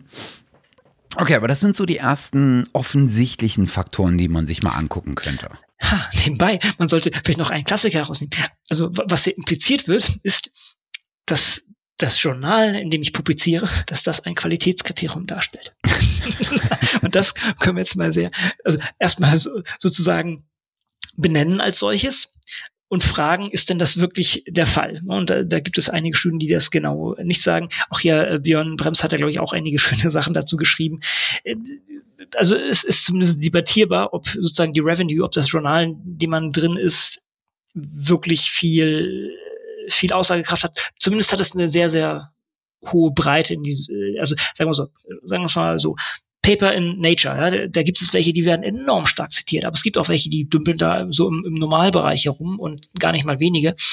Ähm, ist die Frage, ob da auch wirklich so rigorous immer, immer gefiltert wird oder ob es mehr um Novelty geht, also um, um also wird da wirklich stark gefiltert auf Qualität? Ja, da, da, die haben schon bestimmte Mechanismen mit dabei, aber man hat dann halt häufig doch das Gefühl, dass tatsächlich mehr die, die, die Novelty, also die Neuigkeit, ähm, dann den höheren, die höhere Gewichtung hat und dass das manchmal auch zu auf Kosten der Qualität gehen kann. Und mhm eben diese Paper, ne, dieses Scenic Life oder, oder dieses Stem Cell Paper mit, dem, mit der Zitronensäure sind genau Beispiele von sowas, wo man sagt, oh, das ist ja richtig cool, das ist ja, ah, das wird sicher, ah, das ist ja klasse, das packen wir mal rein. Und das wurde nicht ausreichend abgeklopft. Also wir können es einfach mal so hinstellen. Ne? Ist, ist denn das Journal, wo es publiziert wurde, ein guter Indikator? Vielleicht auf jeden Fall sehr gut aufpassen. Und mhm. das sind nebenbei, das sind, das sind eigentlich auch die spannendsten Paper. Wir machen ja auch äh, Journal Clubs und solche Sachen also, ähm, im eigenen Lab. Das sind eigentlich die, die, die, die coolsten Paper sind ähm, die, wo ein, in einem hochrangigen Journal publiziert wurde, das Paper aber totaler Crap ist um es auf gut Deutsch zu sagen. Also ähm, ein, ein Paper, was sehr hochrangig publiziert wird in einem Journal, was einen hohen Journal Impact Faktor hat, aber sehr schlecht ist. Und das gibt es. Hm. Erstaunlicherweise, ich meine, da sieht man halt wieder, wie das System äh, an seinen eigenen Limitationen ähm, krankt. Ne? Also äh, auch da wieder die Frage, wie sinnvoll ist das, äh, eine Handvoll von, äh, von Peer-Reviewern auf so ein Paper gucken zu lassen, äh, die vielleicht äh, noch 20 andere Paper in demselben Zeitraum irgendwie äh, editieren müssen, äh, nicht editieren müssen, sondern reviewen müssen. Ähm, warum nicht offen und das Ganze durch ein paar mehr Leute machen lassen? Äh, aber wir schweifen ab. Wir schweifen das ab, okay. Wir, wir, wir kommen in so Standardbahn hier, jeder weiß, genau, ne? Post-Publication, genau. Peer-Review und solche Späße, gut. Genau. heute, heute mal nicht. Genau. Ich, ich finde, die, ähm, die Aufbereitung eines Papers ist mittlerweile ein ganz guter Indikator, der sicherlich keine hohe Gewichtung haben muss äh, oder, oder vielleicht sogar sollte. Aber ich finde, ein Paper, was anständig aufbereitet ist, mit einem anständigen Abstract, sinnvoller Verschlagwortung, äh, ordentlichen Supplemental Materials, äh, vielleicht sogar einem, äh, einem, einem Datensatz dahinter ähm, oder ähnliches, ähm, wo also die notwendigen zum Verständnis und zum Nachvollziehen, also zur Reproduktion vielleicht sogar, notwendigen Informationen beim Paper schon beiliegen. Ist, glaube ich, ein guter Indikator für ein jetzt qualitativ gutes Paper, nicht unbedingt qualitativ gute Forschung in dem mhm. Paper. Mhm. Genau, das Auch da muss man vielleicht nochmal eine Unterscheidung, genau, Unterscheidung treffen. Ja. Genau, alle Checkboxen gecheckt, Daten sind verfügbar, Code ist verfügbar, alles gut verlinkt, äh, zitierbar idealerweise. Tatsächlich, ich bin auch, also wir hatten es schon gesagt, also es gibt dieses Supplemental Material, da bin ich manchmal gar nicht so der große Freund davon, weil die manchmal meistens sehr krampfig sind herunterzukriegen, sondern ich habe dann lieber die Daten auf Zenodo oder sonst wo liegen, damit man dann entsprechend viel besser drankommt als als über äh, dieses Clicky-Interface dann bei den bei den Verlagen. Das ist ähm, genau, also da kann man, da kann man, du hast recht, natürlich schon viel ableiten. Haben die Autorinnen und Autoren sich die Mühe gegeben, dass Leute ihre Studie reproduzieren können. Das ist schon mal ein gewisses Qualitätsmerkmal. Ja. Versionierung finde ich mhm. eher ein Indikator pro Qualität, ähm, weil das bedeutet, dass du zumindest dann äh, ein Autorenteam hast, was ähm, ja nicht so ähm, publish und dann ab zum nächsten Thema, sondern da geht es tatsächlich dann darum, um Dinge auch nachhaltig zu verbessern. Hat zumindest den, den Anschein.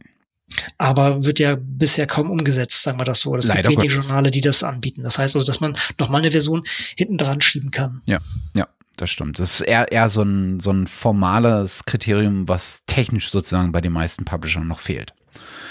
Und so einfach umzusetzen wäre. Also, ernsthaft.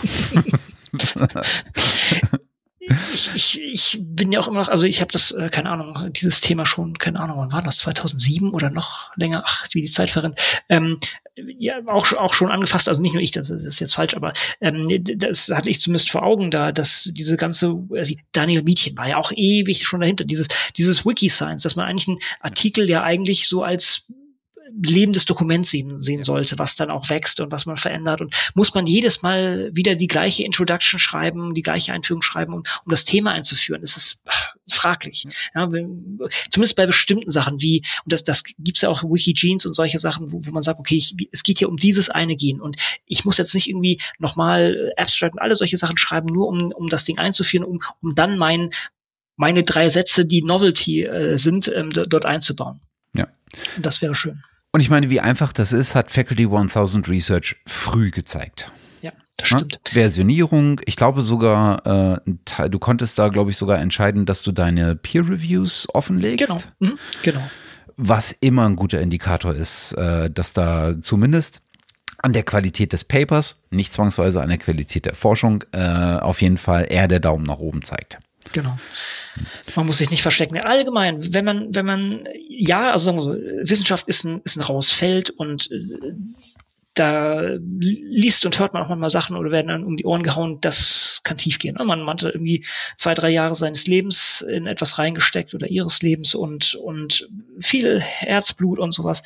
Und dann kommen da fiese Kommentare, totaler Bullshit oder solche Sachen. Das kann, das kann man am Ego zerren aber es ist halt dieser wissenschaftliche Prozess und muss auch sagen, dass es manchmal, wenn man dann sozusagen mit Nicht-Wissenschaftlern agiert, kann das tatsächlich ein Problem sein, weil die diese diese Schule nicht hinter sich äh, haben. Das heißt, die, die nehmen Sachen persönlich. Und wenn man sozusagen am, am Thema kritisiert, hat das ja nichts an der Persönlichkeit dann immer äh, zu hängen oder zu haften. Ja. ja. Aber wenn man sich nicht, wenn, wenn man die Sachen preisgibt, transparent schafft und sich nicht versteckt, dann ist das ein guter Indikator, wie du das. Ich finde, ich finde deine Unterscheidung sehr, sehr schön. Also für ein solides Paper. Ja, ja für einen soliden genau. Artikel. Genau.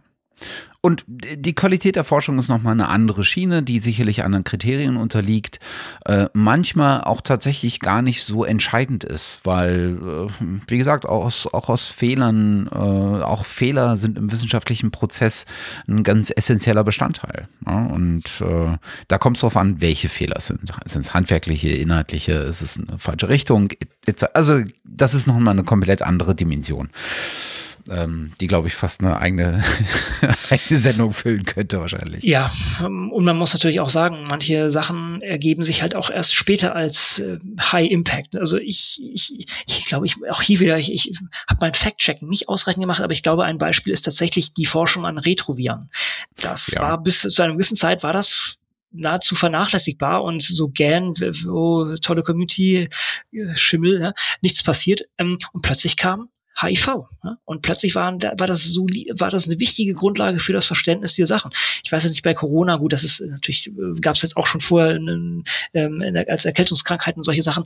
Ja, sind auch Sachen, wo man jetzt nicht irgendwie gesagt hat, oh, das müssen wir unbedingt vorantreiben. Und jetzt ist es der Fall. Oder viele Arbeiten von, von Einstein wurden, glaube ich, auch am Anfang abgelehnt oder so. Guck ne? dir viele Nobelpreise an die, das sind, das sind, äh, das sind teilweise Forschungen, die eine Dekade zurückliegen, manchmal mehr. Äh, und jetzt die Nobelpreise bekommen, weil sie sich jetzt sozusagen als Grundstein äh, für bestimmte Richtungen erwiesen haben oder für bestimmte Technologien oder, oder sowas. Also ja, total nachvollziehbar deshalb finde ich auch dein, deine Unterscheidung hier gut. Wenn man, ein, sag mal so, gutes handwerkliches, sagen wir erstmal, gut handwerkliches geschriebenes Paper hat, das ist eine Ding. Wenn die Forschung dann selber auch noch gut und handwerklich war, dann ist es der nächste Schritt. Natürlich wollen wir alle irgendwie die, die coolen Novelties rauskratzen und, und äh, die, die Menschheit hier in einem wichtigen äh, Ding weiterbringen. Das geht halt nicht immer und das ist halt auch Teil der Forschung. Man weiß halt nicht, was hinten herausfällt. Manchmal macht man Sachen, merkt so, okay, ist eine Sackgasse oder nee, ist halt doch nicht so der große Effekt. Und genau das ist ja Teil dieser Forschung.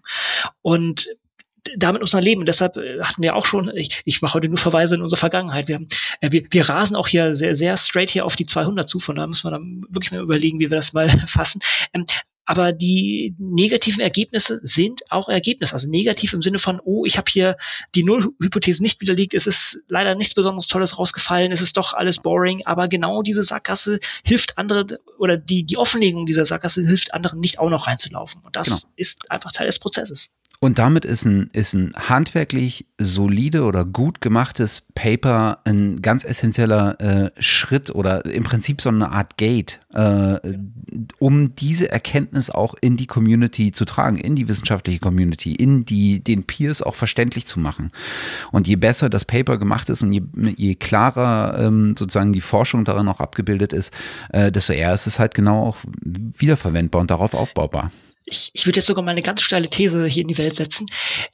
Ein gut gemachtes Paper zu einem negativen Ergebnis könnte höheren Impact haben als irgendwie ein, ein Paper, was irgendwie eine tolle Sache ausgefunden hat. Denn es könnte eine ganze Community davon abhalten, Ressourcen in, ein, in eine Sackgasse zu investieren, die abgeklappert ist. Ne? Und dann sagt man, okay, äh, habe ich getestet, äh, hat nicht funktioniert. War jetzt super viel Aufriss, ist mir peinlich, dass ich da so viele Ressourcen drin versenkt habe, äh, lasse ich mal lieber. Ne?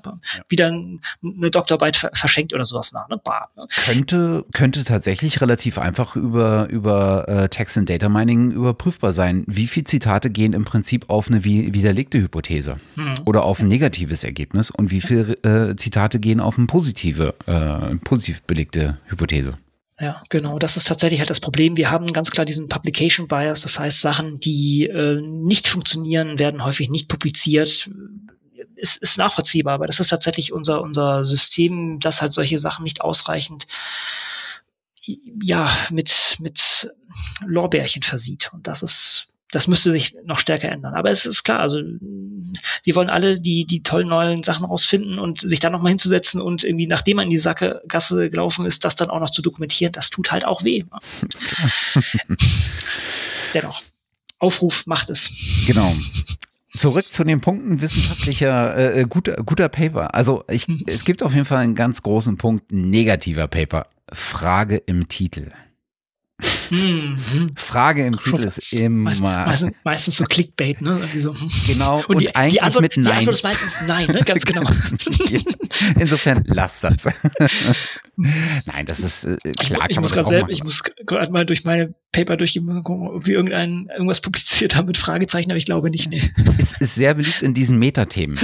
ja, äh, stimmt. Ja, und nicht in den, in den harten wissenschaftlichen. Ja, das stimmt. Gut. Puh, Glück gehabt. Nee, ich glaube, ich, habe keins. Ich habe ich hab kein Paper mit Fragezeichen publiziert im Titel. Ah, sehr gut. Also in, im, im Text sind, sind Fragen nebenbei schön. Ne? Das ist ein wichtiger Punkt, denn das guidet auch manchmal so durch und, und setzt so den Gesamtkontext und sowas. Aber tatsächlich im Titel hast du recht, das ist ein nicht, nicht ganz schwacher Indikator, der, der, der eine gewisse, ja, Skepsis ähm, zutage bringen sollte. Genau, genau. Wie, wie nachhaltig äh, oder nee, wie gehaltvoll, das wollte ich sagen, wie gehaltvoll das Paper sozusagen ist. Wenn ich, wenn ich Paper sehe mit Fragen im Titel, äh, dann denke ich immer schon so, na komm. Also wenn, wenn der Titel so, so provokant in Anführungsstrichen gewählt worden ist, dann, dann ist das Paper doch mit Sicherheit nicht besonders gehaltvoll. also es hat so ein, so ein, so ein, so ein Bei. Es ist, glaube ich, aber auch eine äh, durchaus journalistische Regel, dass man das eigentlich nicht machen sollte. Na gut. Und dann gibt es halt die ganze Dimension, wo es tatsächlich dann um äh, als Schnittstelle zur Forschung geht. Ähm, ne, was man sich dann angucken kann. Wie groß ist die Sample Size, äh, wenn es sowas gibt? Äh, also reden wir über eine Grundgesamtheit von fünf äh, oder 5000 oder 500.000. Ähm, kommt auch immer wieder auf den, auf den, auf die Fragestellung an, kommt auf die, auf den Kontext an, was man untersuchen will, etc. Aber ich denke, da äh, kann man relativ schnell hin äh, herausfinden, wie viel Mühe sich da gemacht wurde. Oder ähm, vielleicht ist Mühe das falsche Wort. Ähm, wie viel, ähm, wie viel Aussagekraft äh, das Ganze vielleicht hat, weil bei einer kleinen, äh, bei einer kleinen Untersuchungsmenge äh, oder Untersuchungs, ähm, ja, wie sagt man, in einem kleinen ja, Untersuchungssample, Set. Ähm, genau, genau. Ähm, ist halt immer fraglich, wie äh, breit die Ergebnisse dann tatsächlich äh, in der Realität auf die Gesamtheit anwendbar sind. Ja. Ähm, ja. Vielleicht auch noch ein Punkt, ein Thema äh, zum Thema publiziert, äh, publizierte Daten oder oder verschollene Daten ähm, Pre-Registration. Also das heißt auch, das ist auch ein Qualitätskriterium. Kann man jetzt nicht in allen äh, Feldern machen in der Psychologie oder medizinischen Sachen ist das natürlich ja. relativ stark, dass man eben voranmeldet, hey, wir, wir wollen so und so viel Proben nehmen, wir haben die und die Sample Size und wollen die und die statistischen Methoden anwenden, damit man eben nicht dann irgendwie Sachen rauspicken kann später und sagt, ah, guck mal hier ein Signal und äh, das würde im, im großen Topf äh, alles untergehen. Das ist vielleicht auch noch ein Qualitätskriterium. Genau. Würdest du sagen, dass die, ähm, dass die, dass man aus der Anzahl der Autoren was ableiten kann? Oh, nee, das, nee, also da würde ich, ich glaube, das hat sich mittlerweile sehen. geändert, ne?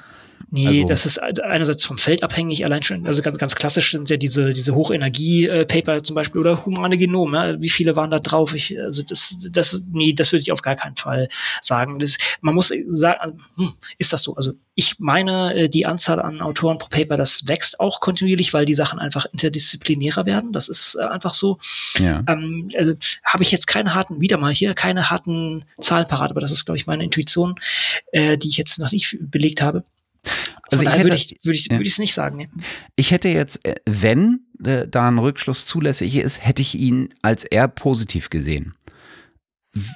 Also je mehr Autoren, desto desto besser klingt jetzt doof, aber desto mhm. transparenter. Weißt du, mhm, äh, ja, dass da, ja, da gibt es ja. ein Autorenteam, was deutlich darauf äh, Acht gibt, äh, tatsächlich alle am Paper mitgewirkten auch entsprechend zu kontribuieren, was für mich ein gutes Zeichen ist. Das stimmt, ja. Das von ist zumindest eine Dimension, die mit reinzählt, ja. Ja, ja ist so ein sozialer Faktor, mehr oder weniger.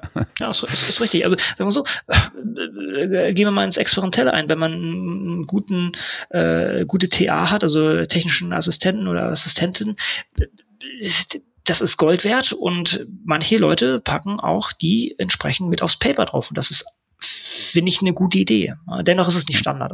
Ja. ja. Ich meine, es sollte Standard werden und das ist ja das, was, was Credit im Prinzip macht, ne? Vordefinierte Rollen. Ähm, und äh, da hast du halt dann nicht nur Autoren, sondern du hast da tatsächlich auch Techniker und, und ja. Äh, Lab Assistants und was nicht noch alles. Ähm, und damit würde der genau das auch äh, vorangetrieben werden. So eine gewisse Transparenz und auch Ehre, wem Ehre gebührt. Genau, das ist natürlich auch ein bisschen das Problem, wenn du natürlich viele Autoren hast, dann verwässert das sozusagen den Anteil für jeden da war, ne? was total äh, Schwachsinn ja. ist. Wenn du ein Riesenpaper hast, was richtig Wumms hat, dann äh, kann da jeder Beitrag entsprechend helfen. Aber wenn man natürlich so Credit hat und das, das vielleicht so noch quantifiziert hat, das ist natürlich äh, von Vorteil. Aber ja, weil das bis vor kurzem einfach nicht angewandt wurde, sind wir da, da glaube ich, noch sehr weit entfernt. Und deshalb auch haben auch diese, diese, diese Rollen im Kopf. Ne? Und äh, jeder, der sozusagen oder jede, die mit auf dem Paper draufsteht, verwässert sozusagen meinen eigenen Anteil an dem, an dem großen Kuchen. Und deshalb möchte er möglichst, möglichst wenig drauf haben. Und diesen sozialen Aspekt, den du gesagt hast, das ist, ist zumindest ein Indikator, dass sich Leute um diese Metathemen vielleicht auch Gedanken machen. Hm. Nächster Punkt, den ich auf meiner Liste hatte, wo ich mir auch nicht so sicher bin, ist, äh, wenn man das überhaupt richtig rausfinden kann, äh, woher kommt das Geld? Ja, nur klar. Also da kann man zumindest äh, böse Schnitzer oder, oder, oder, bestimmte Sachen natürlich ausschließen. Klar, wenn eine, wenn eine Studie zu Lungenkrebs von der Tabakindustrie ähm, äh, finanziert ist, ja, dann kann man Gutes sicher mal äh, nachschauen ne? oder oder Zuckerindustrie oder was auch immer. Ne? Ja. Also also da kann man zumindest die ganz groben Verstöße sich auflösen. Hm. Aber manchmal hat man, muss man auch schauen, manchmal hat man da irgendwelche Foundations mit irgendeinem schönen Namen davor und weiß gar nicht, wer steckt denn dahinter und dann ist es halt doch irgendwie eine größere ähm, Akkumulation von Industrievertretern. Ja, ja, aber ist auf jeden Fall wert, mal drauf zu schauen. Ne? Oder auch Conflict of Interest, das ist natürlich auch ja. ein Punkt. Das, genau. genau, das habe ich äh, so ein bisschen unter dem, unter dem Thema Ethics auch. Ähm, ich finde eine, eine ethische Betrachtung auch wieder abhängig vom, vom Kontext und vom Inhalt ähm, der, der, des Papers beziehungsweise der, des Forschungsgegenstands. Aber ich finde, in vielen Aspekten macht das heutzutage durchaus äh, Sinn, ähm, sowas mit aufzunehmen, ähm, in unterschiedlicher in unterschiedlicher Ausprägung. Es können mal Ethical Principles oder Standards sein äh, oder ELSI-Betrachtungen, wenn es um, um äh, sozusagen persönliche Daten geht. Äh, Code of Conduct ähm, wäre, wäre sowas. Aber ich finde so ein, so Aspekt ähm, dessen finde ich immer ganz, äh, ganz gut, wenn man den mitliest. Mhm, ja, das ist, ist, ist richtig, wenn das beachtet wurde. Gut, man muss sagen, diese Sachen kommen meistens natürlich von den Journalen selber, dass die das einfordern. Und da kann man, glaube ich, ja gut, könnte man auch als Autor, als Autorin das auch irgendwie noch mit dazu packen. Aber allgemein ist das eine Frage, sind ein paar, paar äh, Felder oder, oder Dinger im, im Formular, wenn man das Paper submittet. Ja. Und dann gibt es, glaube ich, eine ganze Reihe von, von Aspekten, die dann wirklich bloß noch der, ähm, der Expertenöffentlichkeit sozusagen auffällt. Ähm, also wenn es dann tatsächlich um das äh, Research Design geht, ich glaube, das können in bestimmten, also in den meisten äh, Feldern wahrscheinlich dann bloß Leute aus dem entsprechenden Feld oder ähnlich gelagerten Feldern ähm, wirklich einschätzen, ob das Research Design irgendwie sinnvoll ist in, in, für, die, für die Forschungsfrage oder ob die, äh, ob die entsprechenden ähm, ja, äh, Messungen äh, ausgeführt sind, die, die sinnvoll soll, äh, sein sollten. Man kann sicherlich sich angucken, was ist die verwendete Literatur äh, in den Referenzen, sind so in bestimmten äh, Themen, sind die Standardpaper mit drin, sind die aktuellen Entwicklungen mit drin. Aber ich glaube, das ist alles für, für jemanden, der nicht in demselben Forschungsfeld unterwegs ist, ist sowas eher schwer. Ja, stimme ich zu. Wer natürlich ein bisschen springen kann zwischen den Themen, sind die Statistiker. Ne? Mhm, die dann ja. vielleicht sagen, okay, ja, hier Sample Size zu klein, um diese Aussage überhaupt zu unterstützen. Aber ansonsten stimme ich dir zu, ist letztendlich dann, dann das Inhaltliche natürlich äh, key. Ne? Ja. ja, ja. Das ist, äh, das ist beim Thema Datenanalyse, das habe ich auch. Das ist im Prinzip äh, genau, wie ist eigentlich die Datenanalyse äh, gemacht, ne? Von, von, von der Anzahl der Grundgesamtheit bis hin zu den Verfahren, äh, bis hin zu bestimmten Tests, die gemacht werden sollten, um Seiteneffekte oder ähnliches auszusch äh, auszu, äh, auszuschließen. Ähm, ja das, das kann man vielleicht dann noch nachvollziehen. Oder vielleicht, wie die Kontrollgruppe gewählt wurde. Aber okay, auch das sind manchmal Sachen, da muss man doch dann tatsächlich im, im Thema stecken, um das sinnvoll ja. zu bewerten. Genau. Ähm, ob das Paper in LaTeX geschrieben ist oder nicht, finde ich wichtig. Nein, Quatsch. ich schon. es macht, es macht schon einen Unterschied, finde ich. Ist, also jetzt hier sozusagen der, der, der eigene Schmerz wieder. Ähm, ich, ich, ich versuche alles, alle diese Arten, wenn, wenn möglich, nebenbei auch der, der eigene NFDI für, für Microbiota-Antrag, den haben wir auch in LaTeX geschrieben und das war wunderbar mit Overleaf, kann ich wirklich nur empfehlen. Und äh, auch kollaborativ eben. Ich, ich versuche halt alles, was geht, in LaTeX zu schreiben, aber Bioinformatik ist halt dann doch sehr, ähm, ähm, ja, äh, wie sagt man, äh, interdisziplinär und da sind auch Leute dabei, die halt nicht irgendwie LaTeX schreiben wollen und da muss man halt doch wieder in Word und muss die Sachen durch die Gegend schieben. Das ist dann schon graus oder man halt Google Docs oder sowas nahe. Aber das ist, das LaTeX hat, hat, hat da absolut seine Berechtigung und ich würde das auch jedem und jeder empfehlen. Oder Systeme wie oder sagen wir mal Auszeichensprachen wie Markdown, wenn man das zumindest irgendwie nutzen könnte. Aber ich, ich bin immer noch der Meinung, wir sind da nicht da, wo die Menschheit stehen sollte, um, um diesen Schmerz da nicht mehr zu haben. Das stimmt. Das stimmt. Was, wenn du kein, äh, keine weiteren Qualitätsindikatoren hast, uns eigentlich zum nächsten Teilaspekt führt, nämlich dem Schreiben? Also ich glaube, ich habe keine mehr. Also das ist, ich finde, das ist schon sehr rund hier abgedeckt. Wir haben, äh, oh, ich habe vergessen nachzugucken, wann. Wir haben vor ewigen Zeiten, vor genau 155, nee, 154 Folgen, äh, mal mit Katrin Leinweber darüber gesprochen.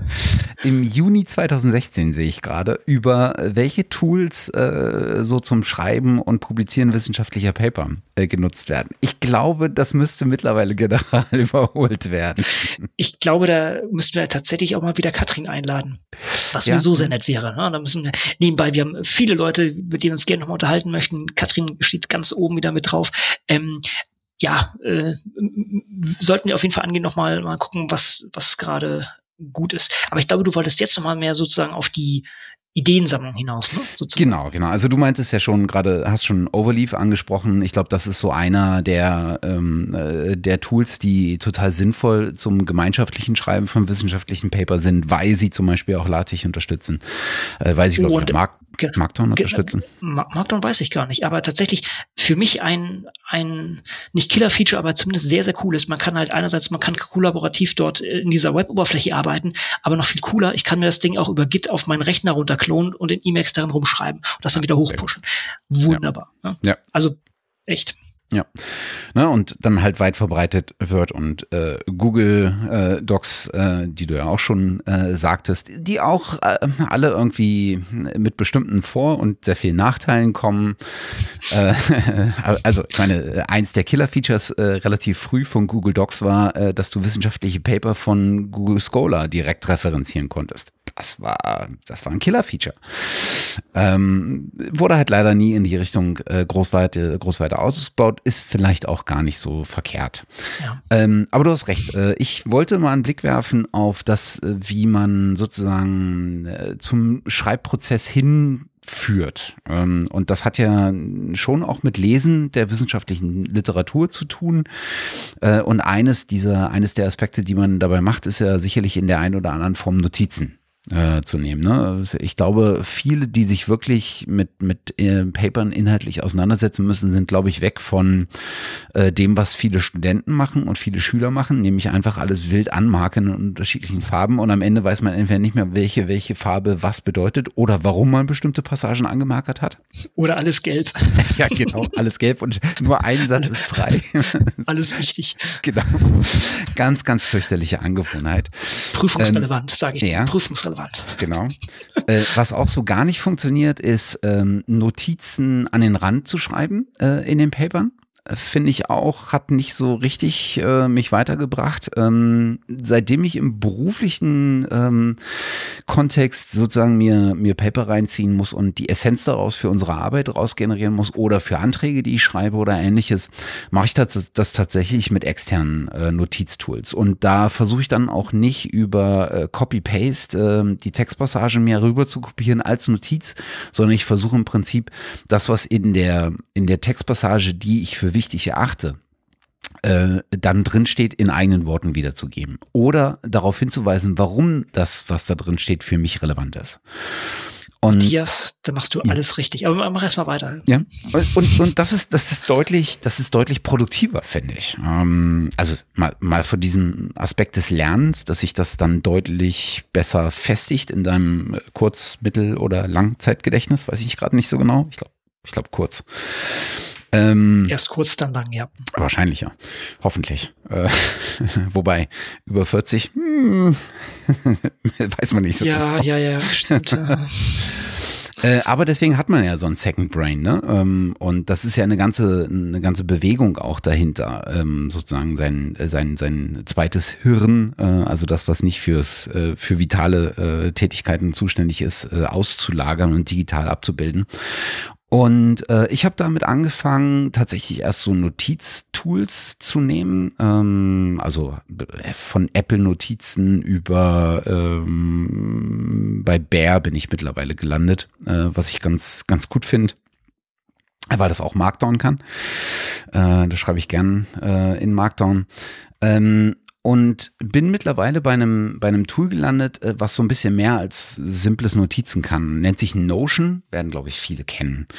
Und äh, was das äh, macht ist, du kannst ähm, du kannst dir in diesem Tool äh, Datenbanken, äh, Datenbankstrukturen aufbauen äh, und äh, entsprechende Dashboards mit Sichten auf diese Datenbanken oder auch auf einfache Daten, als die als Seiten angelegt sind, Notizseiten oder ähnliches, äh, generieren und dann entsprechend ähm, annotieren mit Metadaten, mit, äh, keine Ahnung, äh, Verschlagwortung, mit ähm, äh, kannst ähm, Dateien anhängen, du kannst URLs dranhängen, äh, du kannst äh, die mit Daten versehen, also mit, mit einem Datum zu äh, versehen, wann das, äh, wann das fällig ist oder wann du es gelesen hast oder ähnliches. Und was das macht, ist, äh, du kriegst sehr viel mehr Ordnung in das Ganze. Und dann kann man es auch noch ganz gut äh, gestalten im Sinne von, du kannst halt mit den klassischen Sachen, Überschriften spielen, äh, Textblöcken, Zitaten, Code, äh, den du einbetten kannst. Äh, du kannst aber auch so Fold-in äh, und Fold-out-Sachen machen, also dass du, äh, dass du im Prinzip äh, Textblöcke ähm, aufklappen musst, damit du den eigentlichen Text da drin siehst, äh, so du eine sehr übersichtliche Struktur äh, dir bauen kannst. Und was ich damit mache, ist tatsächlich, ich schreibe, ich baue mir im Prinzip den Antrag oder das Paper, was ich gerade schreiben muss, vor, bevor ich dann tatsächlich in die Textgenese gehe. Und das hat sich jetzt als erstaunlich gut herausgestellt. Ähm, das mache ich jetzt so seit anderthalb, zwei Jahren. Und ähm, gerade so für lange Anträge, ähm, an denen ich immer relativ viel Zeit sitze und die am Ende doch wieder in Word geschrieben werden müssen, äh, weil sie in irgendwelchen Interfaces mhm. hochgeladen werden müssen als PDF. Ähm, äh, aber die schreibe ich halt im Prinzip äh, oder die baue ich vor und gehe dann erst in Word nur in die Aus, äh, Aus, Ausformulierungsphase. Ich würde sagen, wir haben hier eine konzeptionelle Konvergenz und äh, ich mache das fast genau das Gleiche nur mit einem Tool, was sehr viel älter ist, sogar älter ist als ich, ähm, nämlich Emacs. Und ich glaube, wir hatten das ja auch in diesen Tool-Episoden, habe ich mich ja schon bekannt. Ich bin leidenschaftlicher Emacs-Nutzer und nutze das so für so ziemlich alles. Wenn ich nicht in der Konsole bin, dann bin ich in Emacs, wobei ich Emacs auch in der Konsole nutze. Na, wie auch immer denn tatsächlich genau diese, dieses Strukturieren, das kann man nicht mit Emacs machen, das hat diesen speziellen Org-Mode, der, der lustigerweise auch so ziemlich alle Features hat, was, was Notion hat. Und als ich das erste Mal Notion ein Video dazu gesehen habe, dachte ich so, oh, das ist ja eigentlich wie Emacs im Browser. Denn genau dieses, dieses mit Metadaten versehen, dann Datenbanken bauen oder beziehungsweise nach diesen Sachen abfragen, ähm, ein- und ausklappen, dieses Strukturieren und ähm, sozusagen top-down anfangen und äh, dann erstmal wieder Sachen verstecken und, und dann wieder in Details rumschrauben und solche Sachen, ist genau das, was man mit Emacs auch machen kann. Und das sind einfach verschiedene, sagen wir mal so, verschiedene, äh, verschiedene Tools, die aber ganz ähnliche Konzepte implementieren.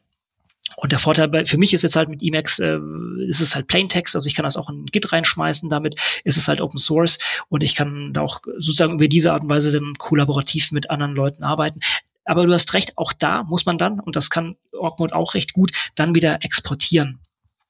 An, ansonsten würde ich auch noch einhaken. Ich habe vorhin ganz hochnäsig gesagt, du machst alles richtig. Das sagt nicht nur ich, sondern das sagt nämlich ein, ähm, ein Buch auch in der Richtung. Und das ist, das kann ich wärmstens empfehlen. Das ist äh, How to Take Smart Notes von äh, Sönke Ahrens.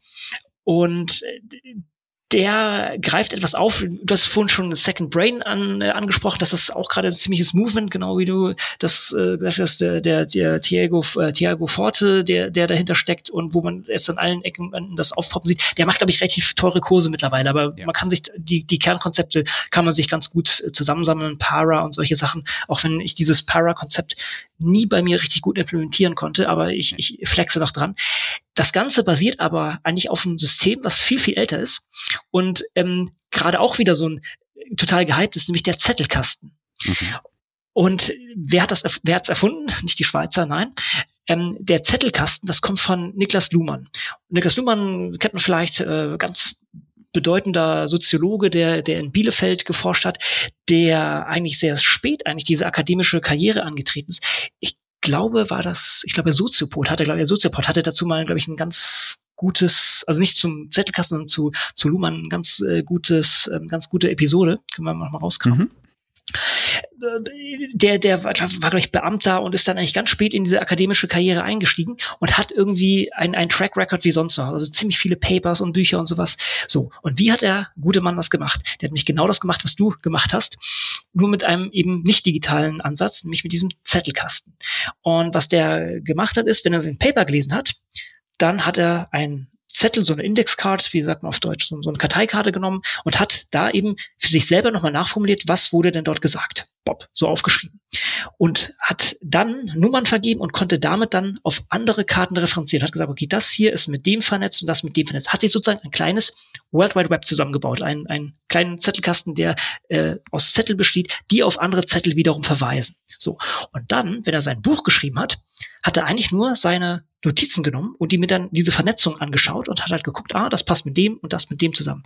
Und das wurde erst äh, kürzlich digitalisiert und deshalb weiß nicht, ob der Hype jetzt daher kommt, aber muss man mal gucken. Also äh, Zettelkastenforum da, versuchen jetzt alle sozusagen nachzubauen. Gibt es auch in Emacs Org Mode kann man das machen und genau das ist auch das, was ich eigentlich so mache, dass ich sozusagen ähm, mir solche Schnitzel rausnehme und dann auf andere vernetze und dann sozusagen von A nach B komme. Genau das, was du eigentlich auch äh, gemacht hast, mit dem eben nicht Copy-Paste rein und ähm, dann ist es da drin, sondern idealerweise auch dieser, dieser Lernschritt dabei, das nochmal zu selber umzuformulieren, um das auch sozusagen ins eigene Gehirn reinzukriegen und noch mental zu verarbeiten um es dann auch mit ähm, vorhandenen Informationen zu vernetzen und damit eine Einbettung ins äh, Langzeitgedächtnis auch hinzukriegen. Ich mache manchmal eine Combo manchmal, dass ich mir hm. nämlich Stellen rauskopiere, das auch als Code marke und dann oben drüber nochmal schreibe, was, was heißt denn das für mich?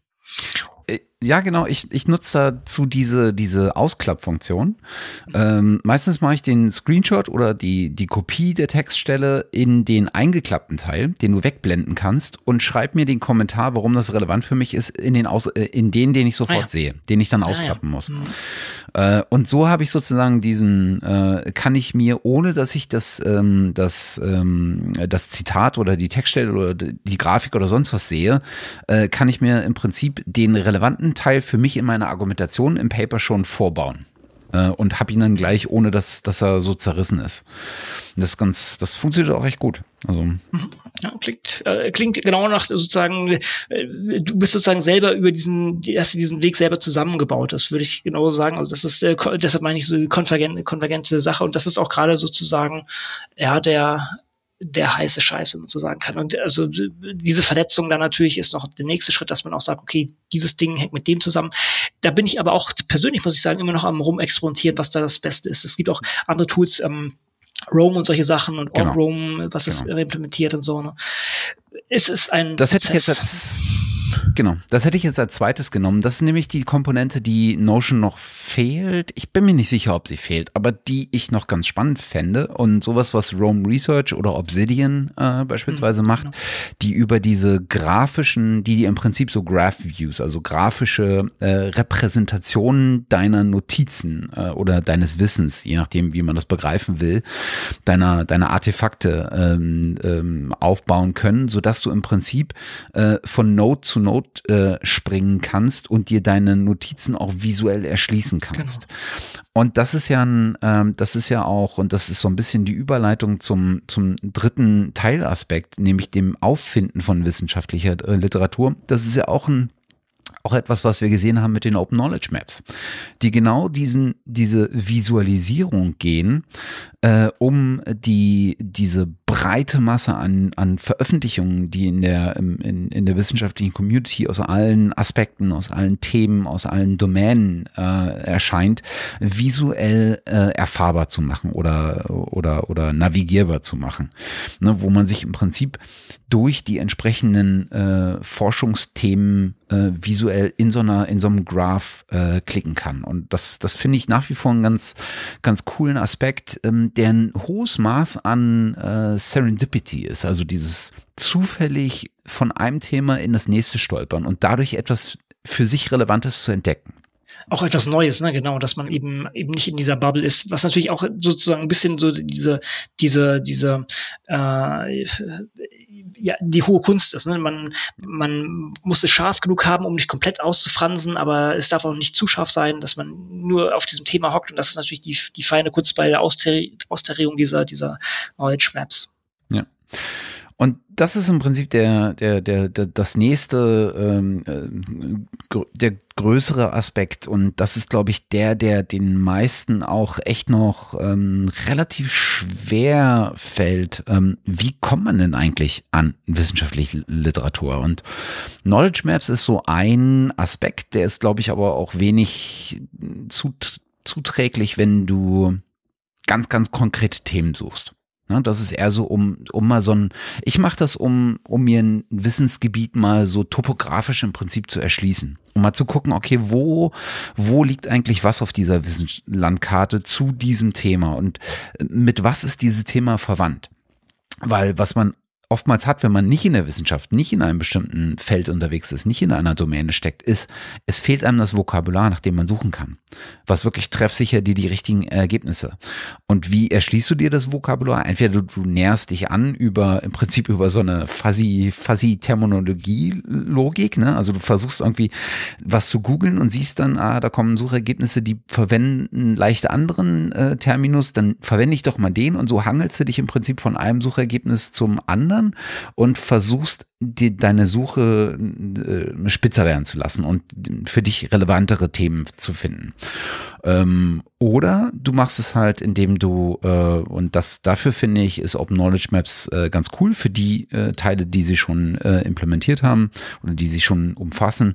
Ähm, du guckst dir Themen an und guckst, was sind da eigentlich die großen Schlagworte und was sind die großen Themenströmungen und kannst dann auf Basis der ähm, dieser visuellen äh, Landkarte, die sich da gibt, tatsächlich auch mit den entsprechenden äh, Suchtermen dann schon deutlich spezifischer in eine Google-Suche gehen oder ähnliches.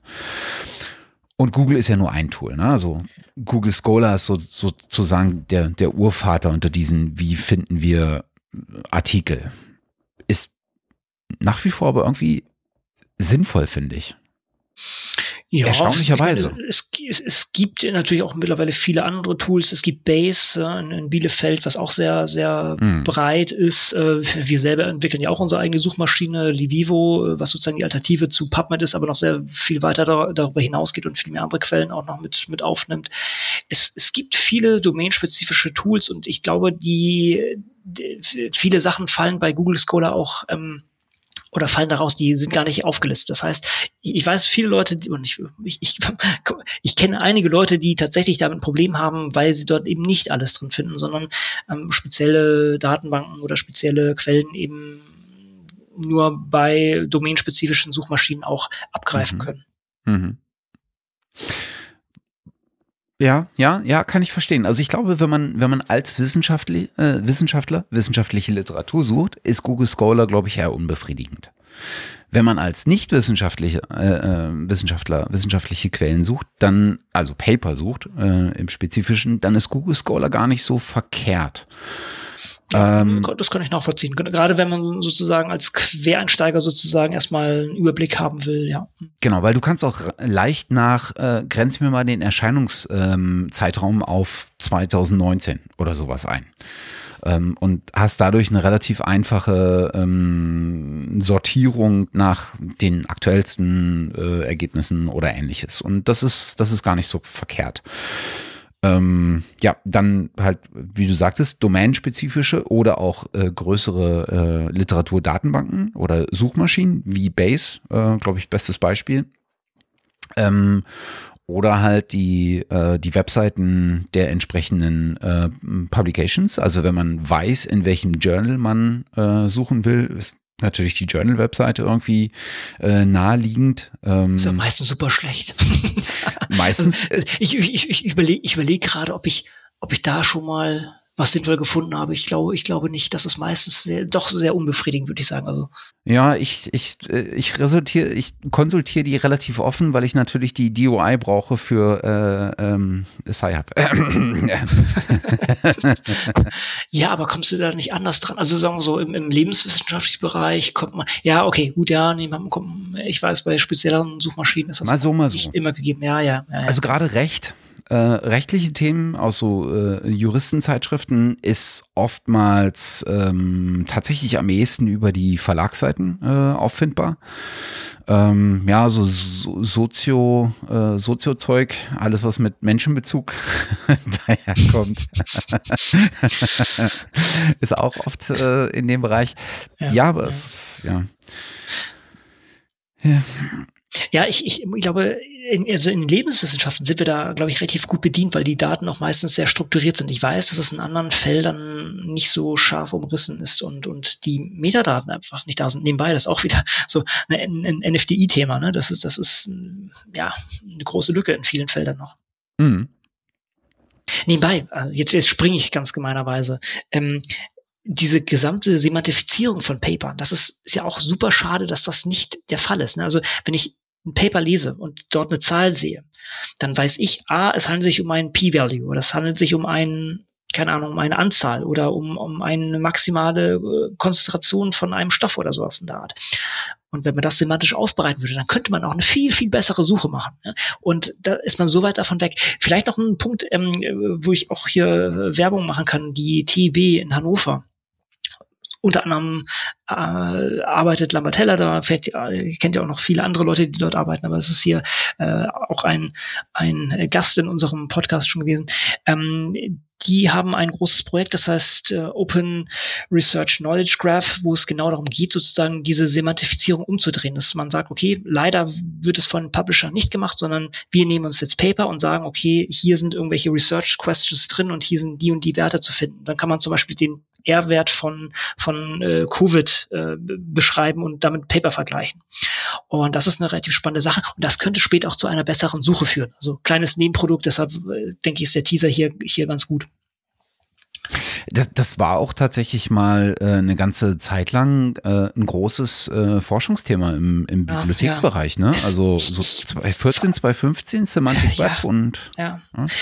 Ich hoffe ja, das kommt jetzt langsam wieder, weil auch die ganzen Machine Learning Sachen besser sind. Das heißt, man kann man kann mittlerweile auch äh, sozusagen rückwärts äh, wieder semantifizieren. Das heißt, man kann Machine Learning oder Text Mining anwenden, um bestimmte Sachen zu erkennen. Also haben wir auch Forschungsprojekte selber im Laufen, lustigerweise auch mit mit der TEB und mit mit ähm, DSMZ noch mit dabei. Dennoch wäre es natürlich viel, viel, viel, viel besser, wenn die Autorinnen oder die Autoren selber sagen, hier, das ist ein Gen und das ist ein P-Wert. Gerade bei Gennamen. Wir hatten ja, hatten wir das hier behandelt, ne? dieser, dieser große, ich nenne es mal Fuck-up mit, mit Namen und Excel, also Gennamen, humane Gennamen in, in Excel, mhm. dass, dass sich dann die Community entschieden hat, Gene umzubenennen, weil sonst dieses Problem in Excel stattfindet. Ah, ein, ein Trauerspiel. Mhm. Naja, ja. wie auch immer, auf jeden Fall gibt es halt so Sachen wie, wie Hedgehog oder, oder solche Sachen. Das sind Gennamen, aber die haben natürlich auch andere Bedeutung. Und wenn man dort im Paper, also als Autor sagt, das hier ist ein Genname und das hier ist irgendwie ein Expressionswert oder was auch immer und das ist ein P-Value. Wenn man das hätte, dann würde man äh, diese Maschinenlesbarkeit auch nutzen können, um das besser für Menschen wieder lesbar zu machen. Ja. Aber du hast recht, das ist ein Thema, was stand, was hoffentlich wiederkommt und wo man noch viel, viel Energie reinstecken müsste eigentlich. Hm. Genau. Was haben wir noch?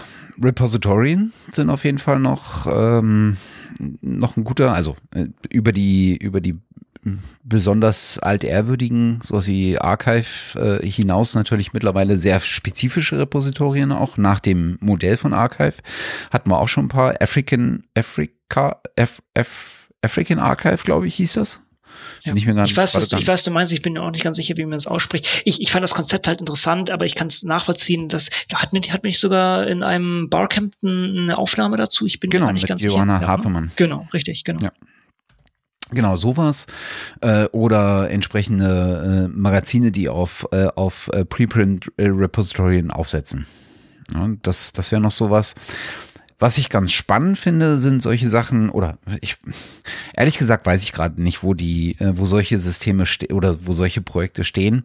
Aber so Aspekte, die ähm, mit dem Open Access Button kamen oder mit dem mhm. Projekt Unpaywall, wo du äh, im Prinzip nicht nur äh, auf Paper gestoßen äh, bist und die dann irgendwie ähm, äh, checken konntest, ob äh, es die und wo es die als Open Access Paper gibt oder als verfügbares, frei verfügbares PDF oder sowas, sondern du hattest ja auch so ein bisschen am Rande Metadaten mit, äh, wie oft äh, das beispielsweise abgerufen ist. Das heißt, du hattest so ein bisschen Indikator dazu, was sind denn zum Beispiel jetzt gerade Trending äh, Papers oder eine Aussage ja. darüber, wie, wie stark das frequentiert wird, dieses Paper, was wiederum ein bisschen den Rückschluss zuließe, so halb zumindest, ähm, äh, was für eine Relevanz so ein Paper hat auch viele Verzerrungen drin, viel Bias drin, aber äh, ist zumindest mal ein Ansatz. Ja, ist, ist genau, genau. Ne? Und sowas finden, finde ich, finde ich halt auch irgendwie äh, ganz gut, insbesondere wenn du halt kein Wissenschaftler bist, sondern wenn du dir so ein Themen, so ein wissenschaftliches Themenfeld von außen erschließen musst, dann ist es manchmal echt schwer und mühsam, sozusagen die, die fünf Fundamente als, als Paper aus diesem Bereich zu finden die halt irgendwie jeder, äh, jeder zitiert oder auf denen viele aufbauen. Das ist nicht so einfach.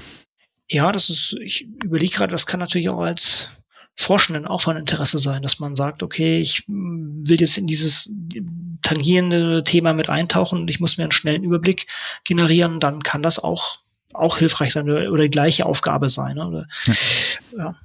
ja. Und zum Bezug natürlich, nach wie vor fragen Sie Ihren freundlichen ähm, äh, Bibliothekar des Vertrauens oder konsultieren Sie äh, Sci-Hub? Äh, Nutzung und Referenz auf dieses Projekt ist äh, unter eigener Verantwortung.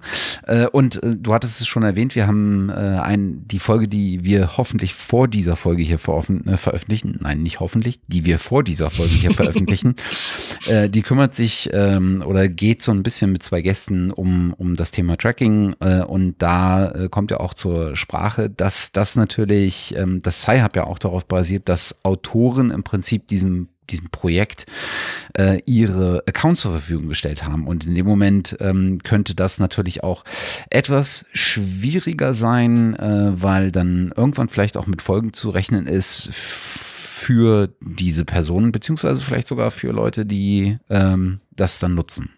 Man weiß es noch nicht so ganz genau. Aber nach genau. derzeit ist nach wie vor einer der der ersten Orte, äh, die ich, ähm, die ich konsultiere, wenn ich äh, wissenschaftliche Paper aus subskriptionspflichtigen Journalen brauche, äh, ist mein Bibliothekar. Und wenn der gerade beim Frühstück ist, dann konsultiere ich SciHub. Ja, und das ist sehr, sehr schade, dass man nicht einfach dieses öffentlich finanzierte Wissen durch einen kleinen Klick einfach beziehen kann. Ja. Hat, hatten wir, glaube ich, irgendwann schon mal erwähnt. wir werden nicht müde, es zu erwähnen, genau. Ich wollte es nur noch mal gesagt haben, falls wir es noch nicht erwähnt haben sollten. Genau. Ich finde, das Thema Finden ist das Schwierigste von allen nach wie vor.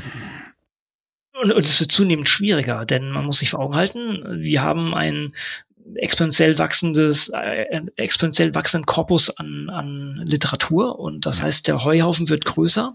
Ja. Die Zeit wird knapper und effizientes Finden ist wichtig, ja. ja.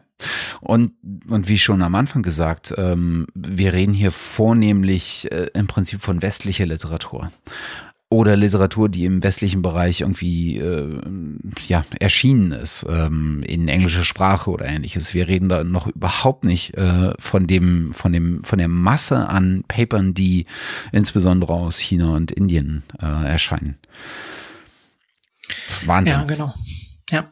Ähm, nebenbei vielleicht auch noch für, für den Überblick, ich weiß nicht, ob du das mitbekommen hast, äh, das ähm, TLDLR, äh, TLDR, das äh, Too Long Didn't Read von Semantic Scholar, die ähm, letztendlich diese, diesen ähm, GPT-3 ähm, Ansatz nutzen, um Paper zusammenzufassen, also kurz ja, kurze Abstract zu schreiben. Hast du das auf dem Schirm? Das ging ja auch kürzlich durch die Presse. Das wäre vielleicht auch eine Möglichkeit. Dennoch, man muss die Sachen erstmal finden, muss man auch sagen. Man muss erstmal die mh, mm, äh, ja, die, die Nadel gefunden haben, um sie dann irgendwie schnell zu konsumieren. Aber das ist ich, ich wollte gerade sagen, ich glaube, jetzt müssen wir zwei Dinge erklären.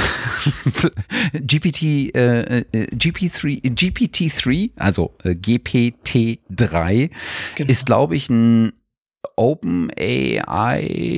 Hm, genau, kommt aus deren Hause, ja. Genau. Ähm, ist es ein Algorithmus? Nee, ist eine Engine oder sowas, ne? So eine Artificial äh, Inten Intelligence äh, Research äh, irgendwas. Ja, es ist ein Machine Learning Model, wo du ja, letztlich teilweise Texte drin hast, die dann genau. genutzt werden, um neue Texte zu generieren. Genau. Also ich glaube, das Mittel der Wahl ist da Autoregression. Ne? Also du, du hast, du hast, einen, du hast den, den Korpus an Text äh, und den reduzierst du auf das Wesentliche. Oder distillierst ja, genau, ihn. Genau. Genau. Und äh, das ist äh, das ist beachtlich. Also wenn man da so die ersten Ergebnisse sieht, das ist echt krass, was man da macht. Äh, aber nein, äh, das äh, Projekt von von äh, Semantic Scholar in der Hinsicht habe ich da nicht mehr auf dem Aber Schirm. man muss die Sachen erst gefunden haben und tatsächlich ist diese Suche weiterhin noch ein Problem und natürlich auch hier wäre, wäre je besser die Metadaten, desto besser kann man die ganzen Sachen finden und ich glaube auch, das ist immer noch ein, ein, Punkt, interessante Sachen zu finden. Tatsächlich, äh, sollte man vielleicht auch noch sagen, also Twitter ist auch noch eine, super Quelle. Ne? Also jetzt nicht gesucht, sondern ähm, äh, eine Möglichkeit, um einfach drüber zu stolpern. Aber das ist jetzt äh, vielleicht noch ein anderer Ansatz. Mhm. Tatsächlich ist Suche natürlich dieses ganze Information Retrieval ein, Riesenthema, an, an dem auch viel aktiv geforscht wird. Hm. Es gab übrigens sehr lustig äh, zum, zum Thema GPT, GPT-3. Warum habe ich denn so Probleme, das zu sagen? das können wahrscheinlich nur Computer sagen. Genau. Ähm, als das, als das äh, Fahrt aufnahm, es gibt so einen Bereich im The Guardian, ähm, der nennt sich Comment is Free, glaube ich, ähm, ist so ein bisschen äh, auf die leichte äh, Schulter genommene ernste Themen äh, kommentiert. Und da gab es tatsächlich, ähm, als das äh, Projekt online gegangen ist, also publicly online, ähm, gab es da einen kompletten Artikel, der von diesem äh, GPT-3-Model äh, sozusagen geschrieben wurde. Und es ist erstaunlich. Also, das ist echt, das ist echt krass. Ich pack dir mal in die, äh, in die Shownotes. Das ist echt krass. Wenn man das liest, denkt man nicht, dass es, also wenn es einem keiner sagen würde, und es steht groß mhm. drüber zum Glück, äh, äh, denkt man nicht, dass das ähm, tatsächlich aus dem Algorithmus gefallen ist man muss sagen, also ganz, ganz neu sind diese Sachen nicht, also zumindest konzeptionell mehr so, mehr so die lustige Anekdote sind doch die, diese Handvoll, ähm, ähm, na, Computer Science ähm, Studenten, die, also Informatikstudierenden, die ein Tool geschrieben haben, was ein Paper geschrieben hat ja. und das dann doch auf einer Konferenz eingereicht haben und das auch angenommen wurde. Und dann äh, haben die das gleich publik, publik gemacht und dann wurden sie da wieder ausgeladen. Und dann haben sie sich ja in diesem gleichen Hotel, in dem das Ding stattfand, einen Raum gemietet und haben dann computergenerierte PowerPoint-Slides ähm, gezeigt und haben dazu was gesagt. Hilarious. Ja, äh, das, das ist so mein, mein, mein Fischgehirn oder Fischgedächtnisverständnis noch von der Lage. Vielleicht habe ich da jetzt ein paar Details ähm, umgedreht, aber ich glaube, so war das. Ja, das deckt nochmal einen ganz eigenen, äh, ganz eigenen, äh, äh ganz schon, eigene Richtung auf. Ja. Genau, und das ist schon lange, lange her. Also von daher äh, ist das jetzt durch die verbesserte Algorithmik und auch bessere Hardware und sowas natürlich noch am ganz anderen Level angelangt. Ja, ich meine, das, das ist ja so eine der, der, ja, weiß nicht, ob das eine der Hoffnungen ist, aber eine unserer Hoffnungen ist ja, dass wir den Maschinen die unangenehmen Arbeiten überlassen können. Und was ist unangenehmer als ein Research Paper über Monate zu schreiben? Insofern fütter das Ding mit Ergebnissen und lass das Ding das Paper generieren. Also der, der Wunsch, der, der ist ja ein legitimer an der Stelle. Ich, ich, ich will mir nicht an meinem eigenen Ast sägen, aber tatsächlich sollte auch die Forschung noch weiter automatisiert werden. Wir hatten ja schon diese, diesen Roboter Adam häufiger angesprochen. Ähm, wie heißt der Film mit, mit Johnny Depp? Äh, Tranquility, ne? Tranquility? Äh, ja. Nee, tra tra tra nee, Transcendence. Transcendence, Transcendence, ne? Super Film. Also ich glaube, der hatte keine guten Kritiken bekommen, so, aber ich fand ihn echt klasse. Die komplette Automatisierung der Wissenschaft und äh, super effizient, aber dann, ah, ja. gut.